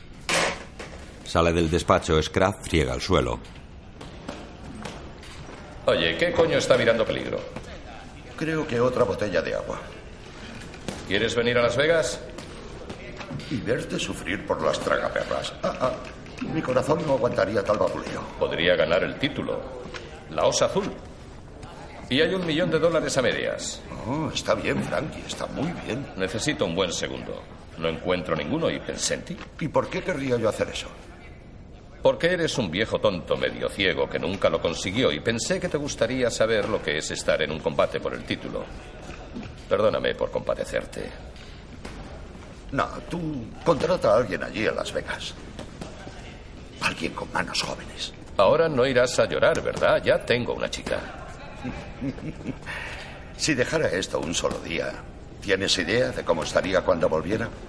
Más o menos como está ahora. Vete a cagar. Dile a Maggie que no vuelva aquí sin el cinturón. Eso haré. Frankie se va. Peligro se acerca. Señor Scrap, tengo una pregunta, pero me siento muy tonto haciéndola. No existen las preguntas tontas, peligro. Vale. El chico mira la botella que lleva en la mano. ¿Cómo consigue meter tanto hielo por este agujero tan pequeño? Lo he estado pensando. No lo entiendo. ¿Qué tal si te lo enseño, peligro? Oh, ¿No le importa? ¿Podría enseñármelo? Puedo, creo que sí. Y también estaba pensando que a lo mejor ya estoy preparado para un combate. Oh, ¿eso crees? En su casa, Maggie hace el equipaje. Llega Frankie. Ya tengo los billetes. ¿Estás lista? ¿Vamos a volar? ¿Prefieres conducir? ¿Me lo preguntas a mí? ¿Prefieres volar o prefieres ir en coche? O sea que por fin me toca decidir algo. Sí, es lo que he dicho. Vamos en avión, volvemos en coche. Esa es la cosa más estúpida que he oído jamás. ¿Cómo vamos a hacer eso? Decidía yo. Coge la maleta y sale de su casa. Frankie la sigue. En el gimnasio, Peligro hace guantes. Dale escaña, Peligro. Vieja escuela, si sale el agua del váter. Scrap se le queda mirando, luego entra en los servicios. Ven aquí un momento. Están inundados. Joder. Me cago en la leche. Pasa a un retrete. Mierda. Capullo. En el ring. ¡Venga, dale, peligro!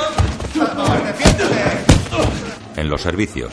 Podría estar sentado en el Mirage, tomando Mai Tais, mirando a tías desnudas. Venga, peligro. Peligro, sube las manos. Scrap escucha la paliza que dan a peligro. Sale al gimnasio.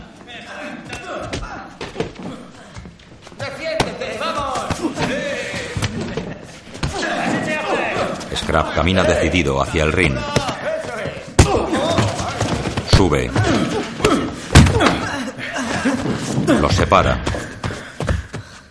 Sujeta a peligro. Venga, vamos, flipado. Vale, ya está, ya está, ya te tengo. Vamos, vamos, vamos. Tranquilo, no pasa nada. No necesitamos entrenador. ¿Qué tal? ¿Qué tal lo ha hecho, señor Scrap? Bien, peligro. Lo has hecho muy bien. Eres un hacha. Una caña. Ah, vamos, flipado. Aún no has acabado. Ni siquiera has boxeado bien. Cualquiera puede perder una vez. Cualquiera, hijo, te recuperarás y serás el campeón del mundo. Ah, no lo seré, señor Scrap. Tendría que haberlo sabido. Intenta levantarse. Déjame que te ayude. No, ya puedo yo. Solo quiteros el velcro. Le quita los guantes. Espera, peligro, no te quites los guantes. No los has estrenado. Scrap se pone uno. ¿Te importa prestarme los peligro? Ah, tío, creía que te llamabas peligro. Venga ya. Oh, oh, ya veo. Ahora me toca pelear contra un retrasado y un viejo. Llamad a las televisiones porque nadie podría imaginarse esta chorrada. Scrap se acerca y le golpea en la cara. Sorel ataca. Scrap desvía todos los golpes con un solo guante. Scrap esquiva un golpe, contraataca y noquea a Sorel. Desmayado, Sorel escupe un diente. Scrap se duele de la mano sin guante. 110. Se quita el guante. Búscate un trabajo. Sorel sigue en el suelo. Scrap mira al ahora vacío rincón donde dejó a peligro sangrando.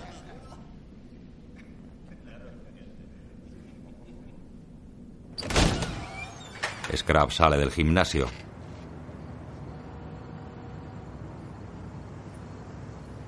Está anocheciendo y la calle está vacía a ambos lados de la puerta.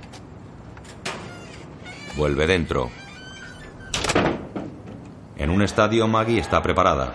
Ven a este y te diré qué significa. He contratado a unos gaiteros. Suben las escaleras hacia el auditorio.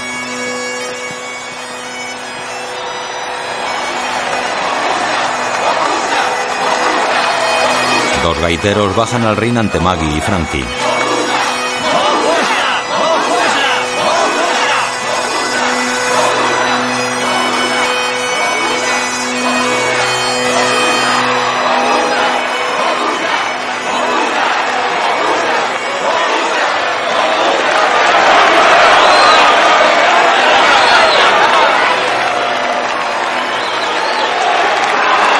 Maggie sube al ring. Saluda al público levantando los puños enguantados. Su contrincante avanza por un pasillo entre el público. Maggie la mira.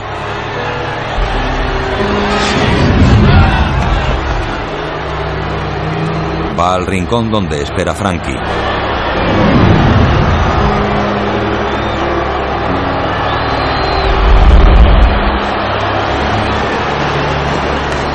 La alemana sube al ring. Quiero que le lances jabs a las tetas hasta que se le pongan moradas y se le caigan. Maggie se quita la bata. La alemana se quita la capucha de su bata. Es una mulata de aspecto duro e implacable. Scrap mira el combate en televisión.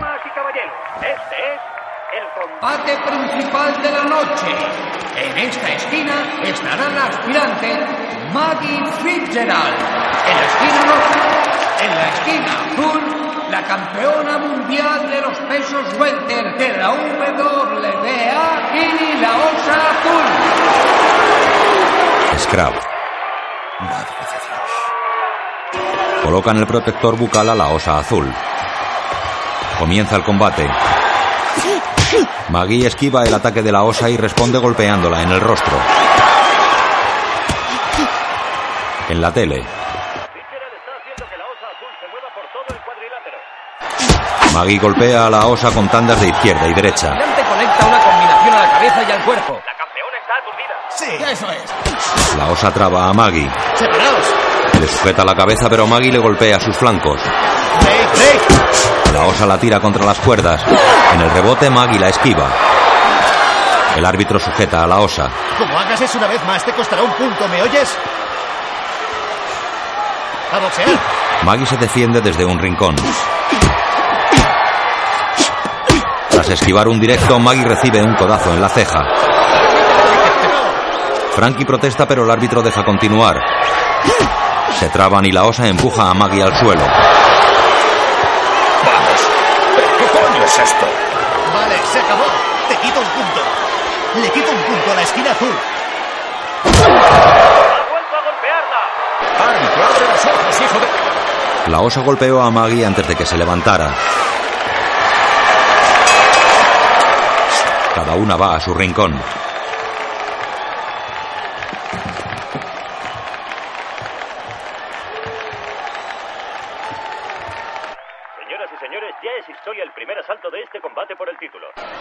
Frankie cura la ceja de Maggie. Vale, ya está. Ponme un poco aquí. El árbitro a la osa azul. Vas muy bien. Si vuelves a hacer esa guarrada una vez más, te descalifico. Una rubia exuberante pasea el cartel del segundo asalto. En el rincón de Maggie. Todo irá bien. No lo dudo, jefe. Vale. Vale. Pero ten cuidado. Mantente lejos de esa tía. Adelante.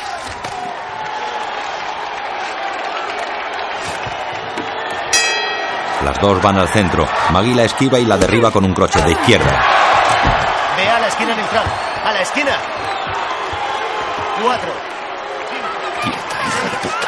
Siete. Ocho. Nueve. La osa se levanta y vuelve al combate. Se tantean. Maggie sale del rincón a base de directos. Se traban. Se fajan. Fitzgerald sigue aporreando a la osa azul, la campeona de Alemania Oriental.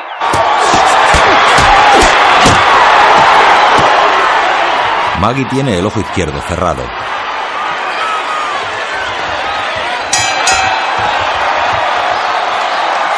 Vuelven a los rincones. Ya está. Ya está.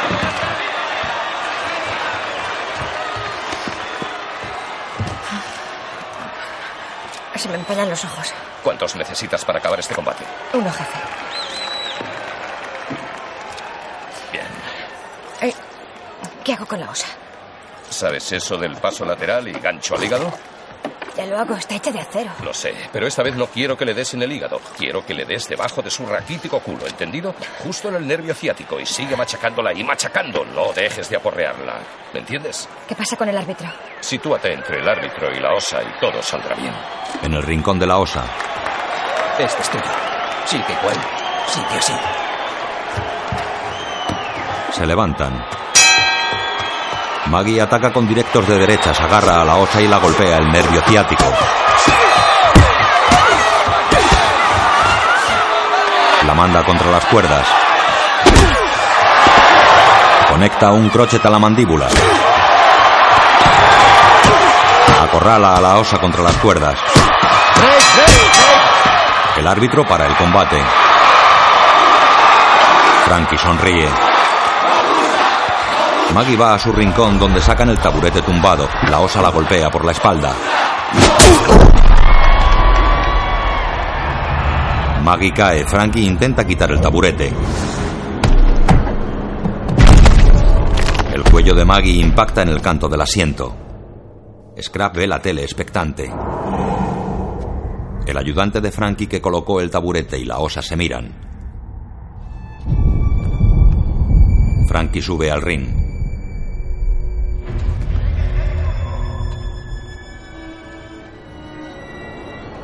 Los doctores rodean a Maggie inerte en el suelo.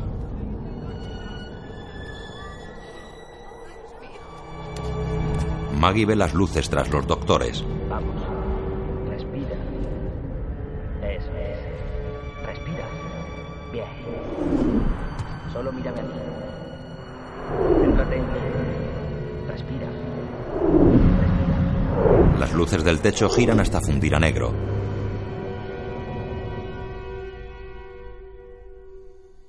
Maggie abre los ojos tumbada e inmóvil en una cama. Dos tubos se insertan en un collarín que lleva al cuello.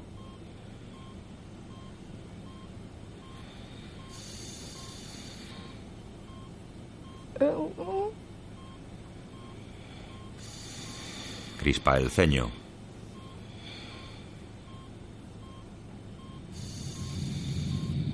Cierra los ojos. Está en la unidad de cuidados intensivos de un hospital. La imagen funde a negro. Maggie permanece entubada. Abre los ojos. ¿Cómo estás, cariño?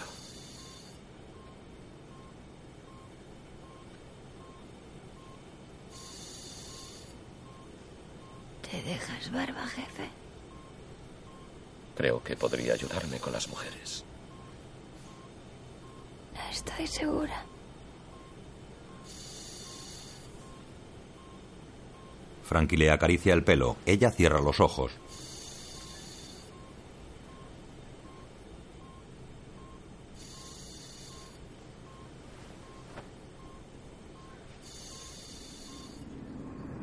La imagen funde a negro.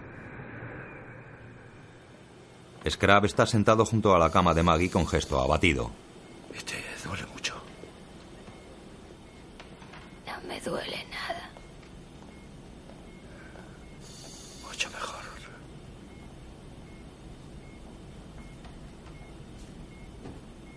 ¿Dónde está Frankie?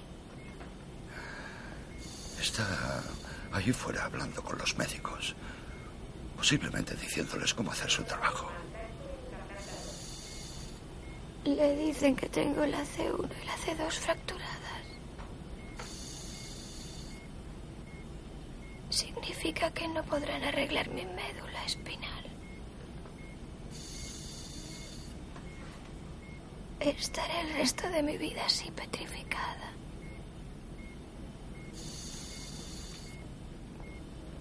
Les dije que se lo explicasen. No sé qué tal les entera.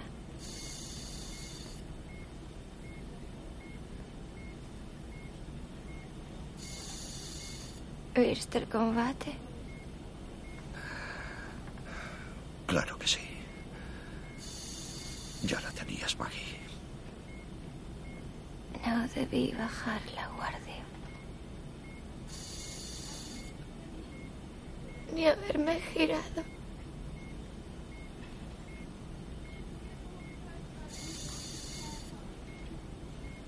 Protegerme en todo momento. ¿Cuántas veces me lo habrá dicho? Sí. Le gusta repetirse. Le dirás, por favor, que lo siento. No. No voy a hacer eso, Maggie.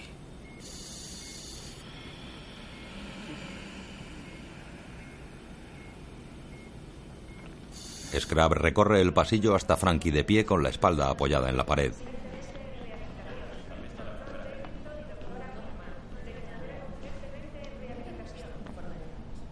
Hay que joderse. ¿Qué? ¿Cuál es el plan? Sé que tienes alguno, así que cuéntame cuál es. La culpa es tuya. Sí, tú tienes la culpa de que esté ahí tirada. No paraste de insistir hasta que la entrené. Sabía que no debía hacerlo, tratándose de una chica. Todo me decía que no lo hiciera. Todo menos tú. Se marcha.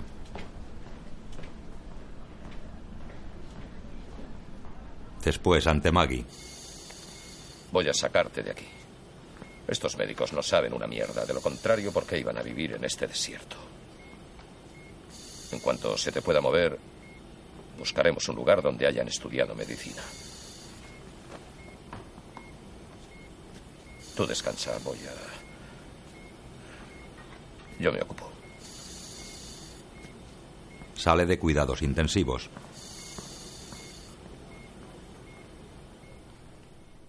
Frankie llamó a cada hospital de América buscando a alguien que le dijera que podía curarla.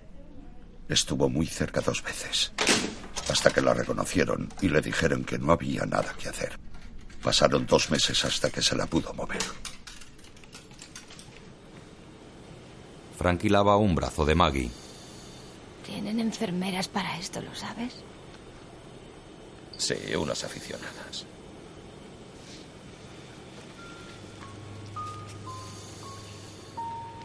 Lava el otro brazo y limpia las llagas.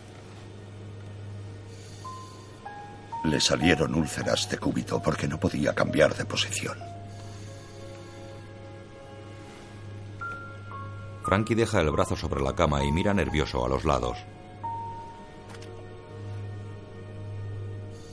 Gracias.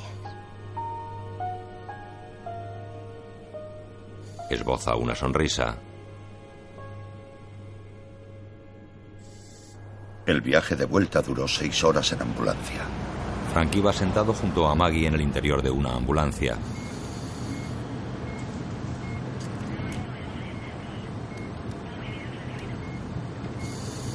Vamos en avión, volvemos en coche. Él sonríe. Después llegan al centro de rehabilitación Serenity Glen. El centro de rehabilitación que Frankie encontró estaba muy bien. Cuidaban de Maggie, aunque de lo contrario ella no se hubiese quejado. Tardaban varias horas cada día en prepararla para sentarla en su silla. Ve a cuatro sanitarios colocando a Maggie en su silla. Uno, dos, tres. Arriba. Como no podía respirar por sí sola, sus respiradores estaban siempre en marcha. Se le bombeaba oxígeno las 24 horas del día. Ya está. Cambian el tubo del respirador por el acoplado a la silla. Maggie mira de reojo a Frankie y sonríe. Él devuelve la sonrisa. Luego está sentado en los bancos de una iglesia vacía. Inclina la cabeza hasta apoyarla en sus manos, que mantiene sobre el respaldo delantero. La madre de Maggie llamó para decir que iban a ir todos a visitarla. Les esperó junto a la ventana durante dos semanas. Frankie habla por teléfono. Seguro. Frankie finalmente les localizó. Averiguó que se habían hospedado en el hotel seis días antes. No paró de dejarles mensajes, a los que nunca respondieron. Con Maggie. No tienes por qué quedarte aquí todo el día. Oh. Me gusta esto. No me importa. De hecho, si no estuvieras aquí, vendría a leer mis libros. Ella sonríe. Mamá llegará pronto para compartir la carga. No es ninguna carga. Mira, Pone el libro ante ella. lee esto. E, O, O, E.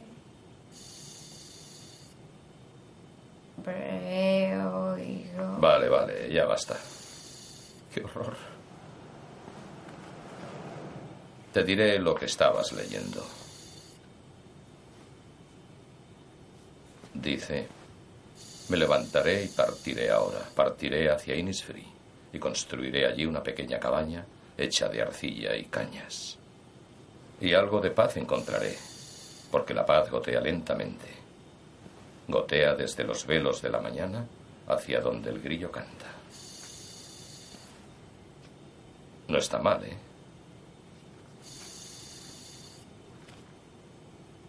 ¿Vas a hacerte una cabaña, jefe? ¿Yo? Sí. Ya sabes cuándo dejes todo esto. ¿Hablas del boxeo? No, nunca lo dejaré. Su hedor me gusta demasiado.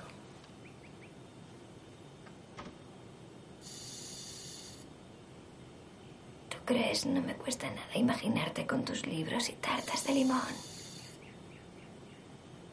¿Y a ti te gustaría ir a vivir a una cabaña? Aprendería a hacer pasteles. Pues voy a... Quizá empiece a buscar algo. Sonríen. Él cambia la mirada. Vuelve a sentarse, se pone las gafas y sigue leyendo. Después, mientras habla desde un teléfono del centro, ve llegar a la familia de Maggie con camisetas de Disneylandia. Sí. Hay que preguntar en qué habitación está. Cuelga y se acerca a ellos. Hola, soy Frankie Dan. Nos conocimos en Missouri. ¿Dónde está mi pequeña? ¿No cree que deberían ir al hotel a cambiarse? Ella no sabe que llevan aquí una semana visitando a Buddy y a Mickey. Tenemos que hablar con mi hermana. ¿Por qué no nos dices dónde está? Usted es JD y usted el negociante de la familia. ¿Por qué no se van a las atracciones si le digo a Maggie que no han podido venir? He venido en coche hasta aquí para cuidar de mi hija. ¿E insinúa que no soy una buena madre? Merian no puede moverse. Si hubiera podido, la habríamos llevado a Disneylandia. A una enfermera. ¿Margaret Fitzgerald? Por aquí, en la 301. Vamos, mamá. Venga. Mientras camina, Eddie mira retador a Frankie que se queda en el pasillo. Me vi a mí misma respirando y mi cuerpo subía y bajaba. Pensaba, ¿y por qué no me lo ha dicho nadie? Habría que lavarte el pelo. Lo tienes muy graso. Muy pequeña. Frankie se aleja de la habitación. Tiempo después vuelve y mira a través de los cristales. Entreabre la puerta. Es un, un... Es un rollo legal. ¿Pero qué es? ¿Cómo va esto? Entró en la habitación. Lo siento, cariño, pero tenemos prisa. El señor Johnson nos cobra mucho dinero por estar aquí para que todo se haga bien. ¿Por qué no lo dejan aquí y yo se lo leo luego? Eh, carroza. ¿Eres de nuestra familia? No te interesa. Léemelo, mamá. Bueno, es algo legal. Para proteger tu dinero. Mamá, no tienes que preocuparte. La comisión de boxeo pagará todo esto, todo. ¿Y si no lo hacen, Meriem? Johnson dice que podrían quitarme la casa. Si cede sus bienes a su madre, nadie más podrá tocarlos. Ni los médicos, ni para los gastos del entierro. Nada. Sí, oiga, ¿por qué no lo deja aquí? Ya se lo leeré yo más tarde. Señor Dan, esto no es asunto suyo. De acuerdo. Esperaré fuera. Se marcha.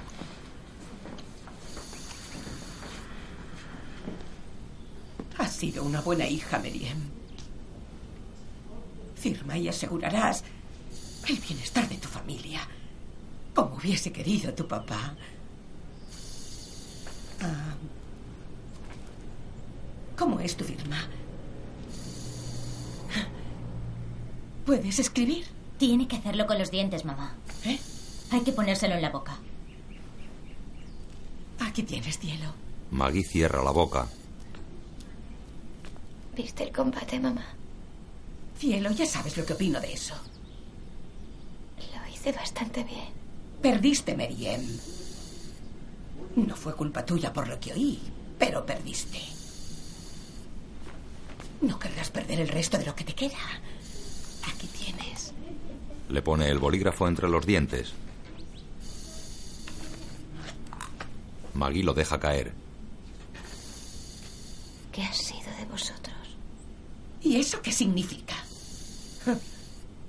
Mamá, llévate a Mardel y a JD regresada a casa. O le diré a este abogado que estabas tan preocupada por tus prestaciones sociales que no firmaste los documentos de la casa. Así que el día que me dé la gana puedo vender esa casa y echar vuestros cebosos culos a la calle. Y como volváis por aquí es exactamente lo que haré. La madre recoge el bolígrafo y salen de la habitación.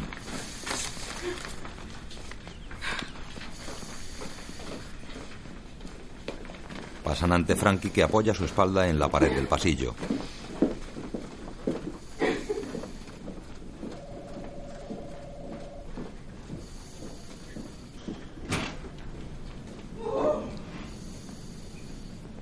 Entra en la habitación.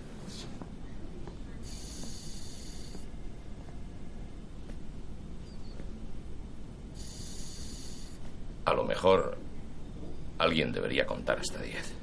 Con gesto furioso, Maggie mira de reojo hacia la ventana. Curan la pierna ulcerosa de Maggie. No huele muy bien, ¿verdad, doctor? Puede que tengas que perderla. Con el ceño fruncido, Maggie mira al techo y luego cierra los ojos. Frankie permanece sentado con gesto serio y preocupado.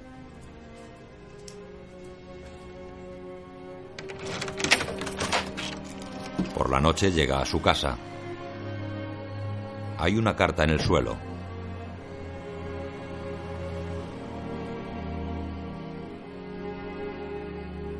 La mira conmovido.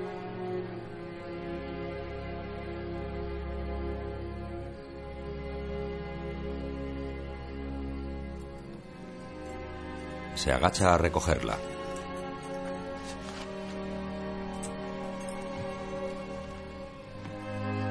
Entra en su casa. De día está de pie en la habitación. La cama de Maggie no está. Tiempo después, la cama con Maggie está en su sitio.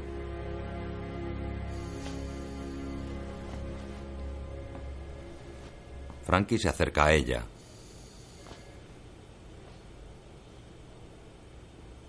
Me han amputado, jefe. Se inclina sobre ella. Todo saldrá bien, ¿me oyes? La besa en la mejilla. Siempre oigo tu voz, jefe.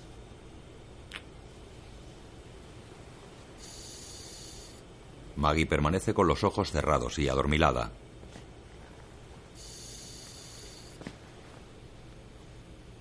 Frankie se sienta a los pies de la cama.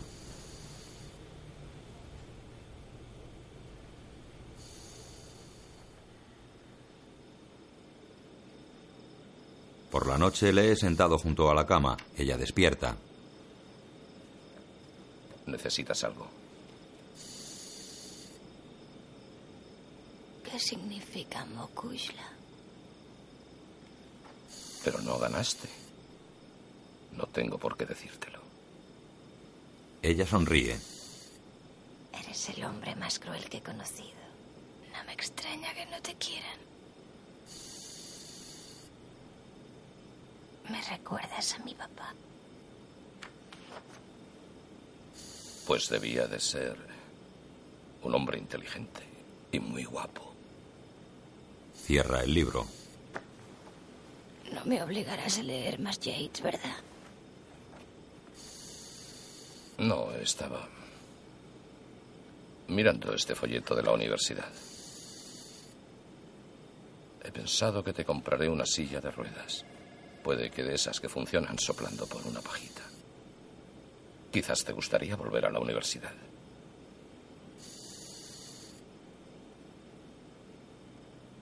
Tengo que pedirte un favor, jefe.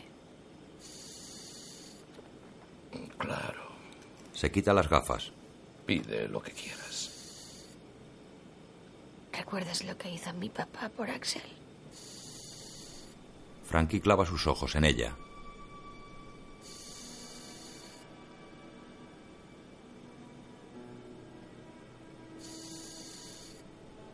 Eso no puedes pedírmelo. No quiero vivir así, Frankie. He conseguido tanto. He visto un mundo. El público gritaba mi nombre. Bueno, mi nombre no, el puñetero nombre que me pusiste. Pero gritaba por mí. Salía en revistas. ¿Crees que había soñado que pasara? Solo pesaba un kilo cuarenta gramos cuando nací. Papá decía que luché para entrar en este mundo. que lucharía para salir de él.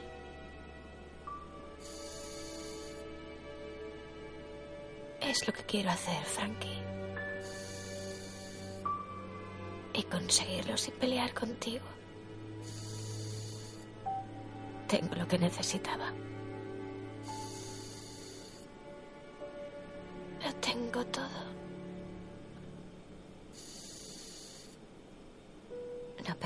Sigan quitándomelo.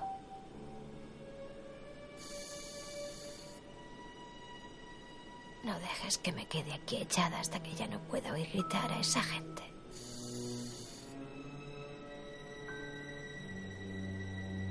No puedo.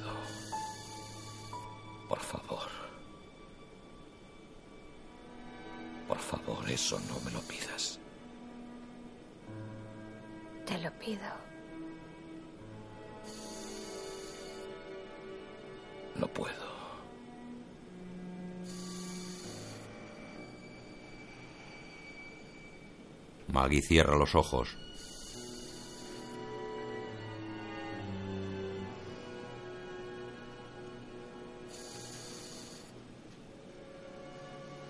Él baja la cabeza y mira al suelo.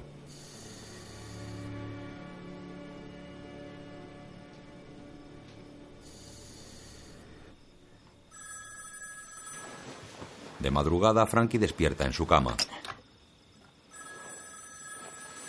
Se levanta y coge el teléfono.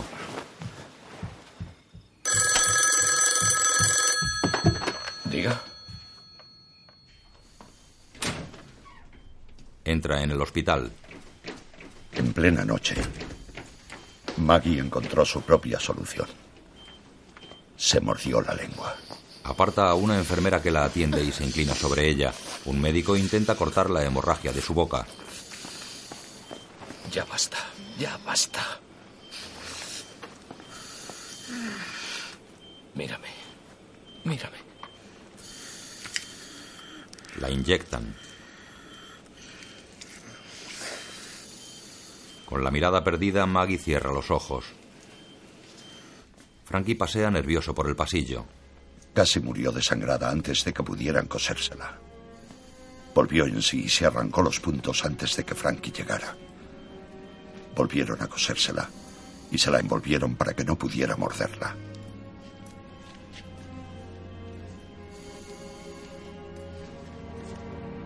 Al amanecer, Frankie camina por las calles vacías.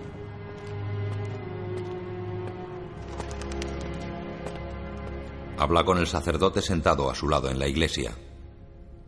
No puedes hacerlo, ya lo sabes. Lo sé, padre. Pero no sabes lo cabezota que es. Lo difícil que fue entrenarla.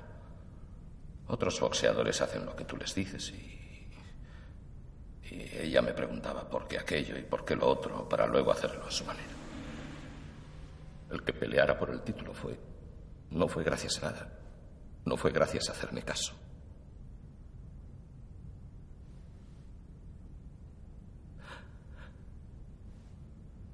Eso no. Pero ahora quiere morir. Y yo quiero que se quede conmigo. Lo juro por Dios, Padre. Es. Es cometer un pecado el que lo haga. Manteniéndola viva la estoy matando. ¿Me entiendes? ¿Cómo lo resuelvo? Sin hacerlo. Te apartas, Frankie. Y lo dejas para Dios. No está pidiéndole ayuda Dios, me la está pidiendo a mí. Frankie, te he visto en misa casi a diario desde hace 23 años.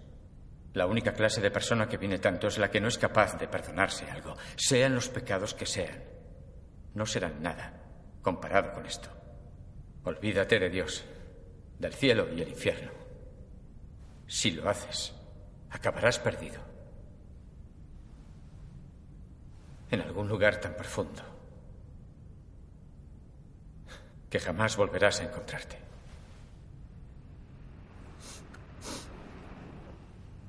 Frankie lleva su puño crispado a la boca y agacha la cabeza sollozando.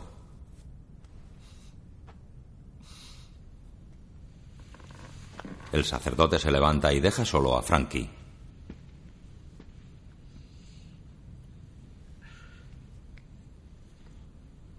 Llega al centro de rehabilitación. Una enfermera está con Maggie. La mantenemos sedada para que no vuelva a intentarlo. La enfermera se va. Frankie se inclina sobre Maggie. Ella tiene los ojos en blanco y la boca entreabierta.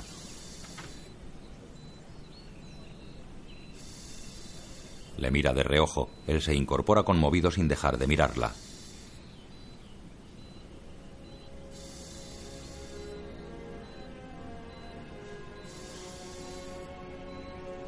Ella lucha por mantener los ojos abiertos y mirarle.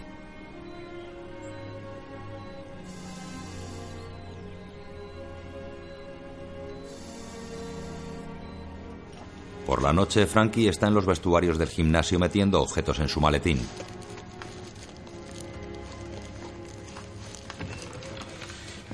Scrab entra en los vestuarios, apoya su espalda en las taquillas y cruza los brazos.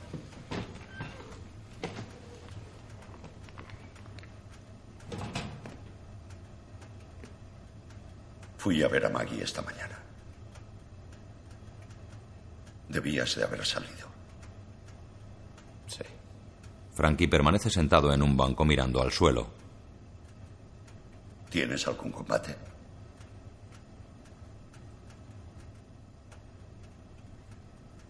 No fue culpa tuya. Me equivoqué al decirte eso. Ni que lo digas. Yo te encontré una boxeadora y tú la convertiste en la mejor que podía ser. La maté. No digas eso. Maggie entró por esa puerta solo con agallas, sin ninguna posibilidad de conseguir su sueño. Año y medio más tarde luchaba por el campeonato del mundo, gracias a ti. La gente muere cada día, Frankie, fregando suelos, lavando platos. Y su último pensamiento es, nunca tuve mi oportunidad. Gracias a ti, Maggie, sí la tuvo. Si hoy muere, ¿sabes cuál será su último pensamiento? Creo que lo he hecho bastante bien.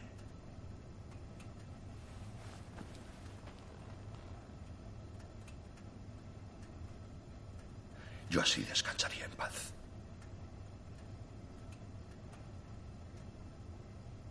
Sí.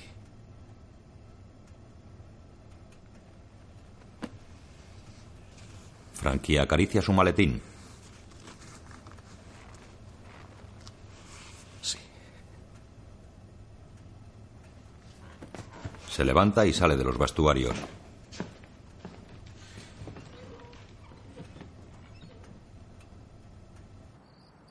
Esa noche Frankie está pensativo en el interior de su coche, a las puertas del centro de rehabilitación.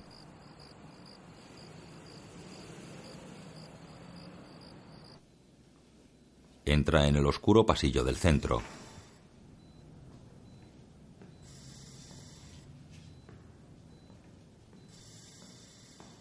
Camina silencioso. Voy a buscar un café. Una enfermera se aleja del mostrador situado al final del corredor.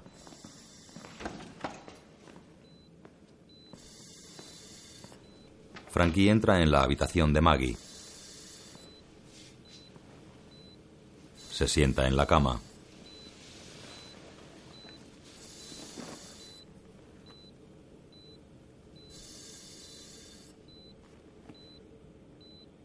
Bueno.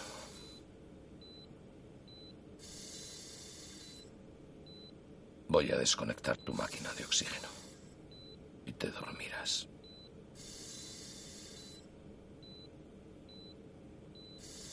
Luego te pondré una inyección te quedarás dormida. Ella asiente cerrando los ojos. Mokushla significa mi amor, mi sangre. Ella le mira emocionada. Él la besa en la mejilla. Se separa manteniendo la cabeza agachada. Ella le mira agradecida.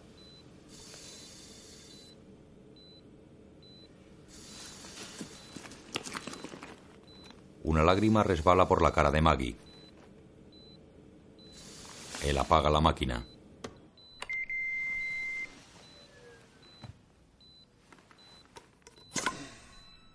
Quita el tubo conectado al cuello. Saca una jeringuilla de su maletín. La inyecta en un frasco y la llena.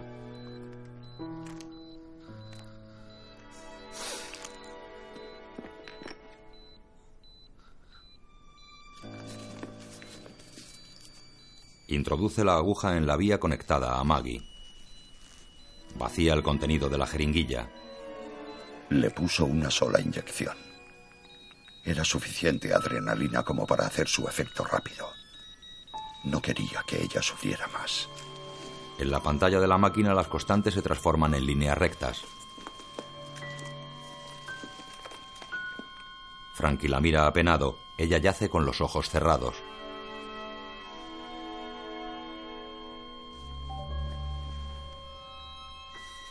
La besa en la frente. Se incorpora y sale de la habitación. Mira hacia el vacío mostrador del control de enfermeras. Se aleja en sentido contrario.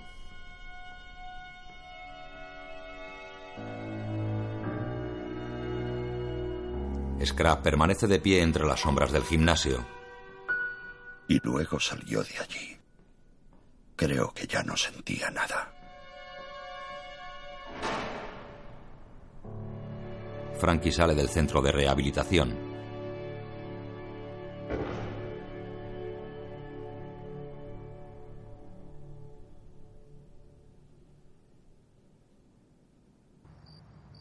Yo volví al gimnasio. Esperé pensando que aparecería tarde o temprano. Scrab está sentado en las pequeñas gradas ante el ring. El gimnasio está a oscuras. Ya de día, Scrap permanece en la misma postura. Ya hay algunos boxeadores entrenando. Y fue entonces cuando un fantasma entró por la puerta. Scrap mira hacia la entrada. He estado pensando en lo que me dijo, señor Scrap. ¿Y qué fue el peligro?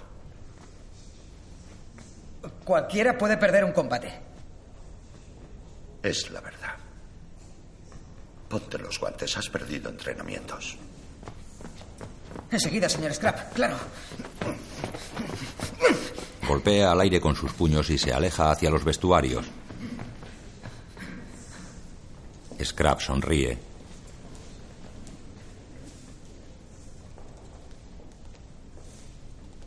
Sube al despacho.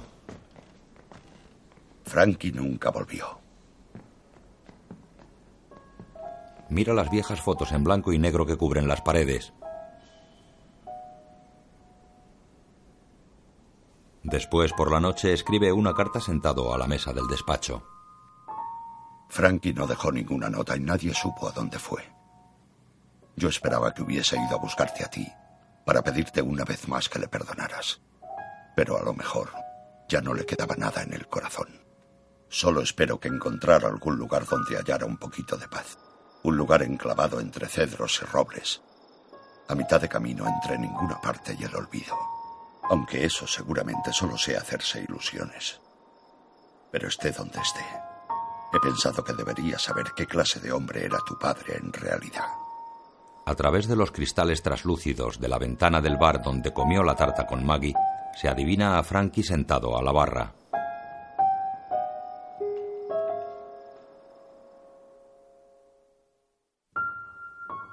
Dirigida y producida por Clint Eastwood. Guión de Paul Haggis. Basada en Roe Barnes de FX Toll.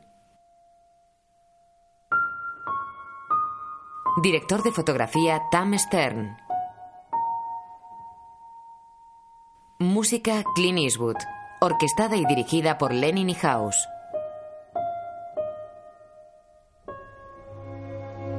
Con Clint Eastwood, Hilary Swank, Morgan Freeman, Anthony Mackie, Jay Baruchel, Mike Colter, Lucía Ricker, Brian O'Byrne, Margot Martindale, Ricky Lindholm y Michael Peña. Guión audio descriptivo en sistema UDESC, escrito y sonorizado en Aristia Producciones.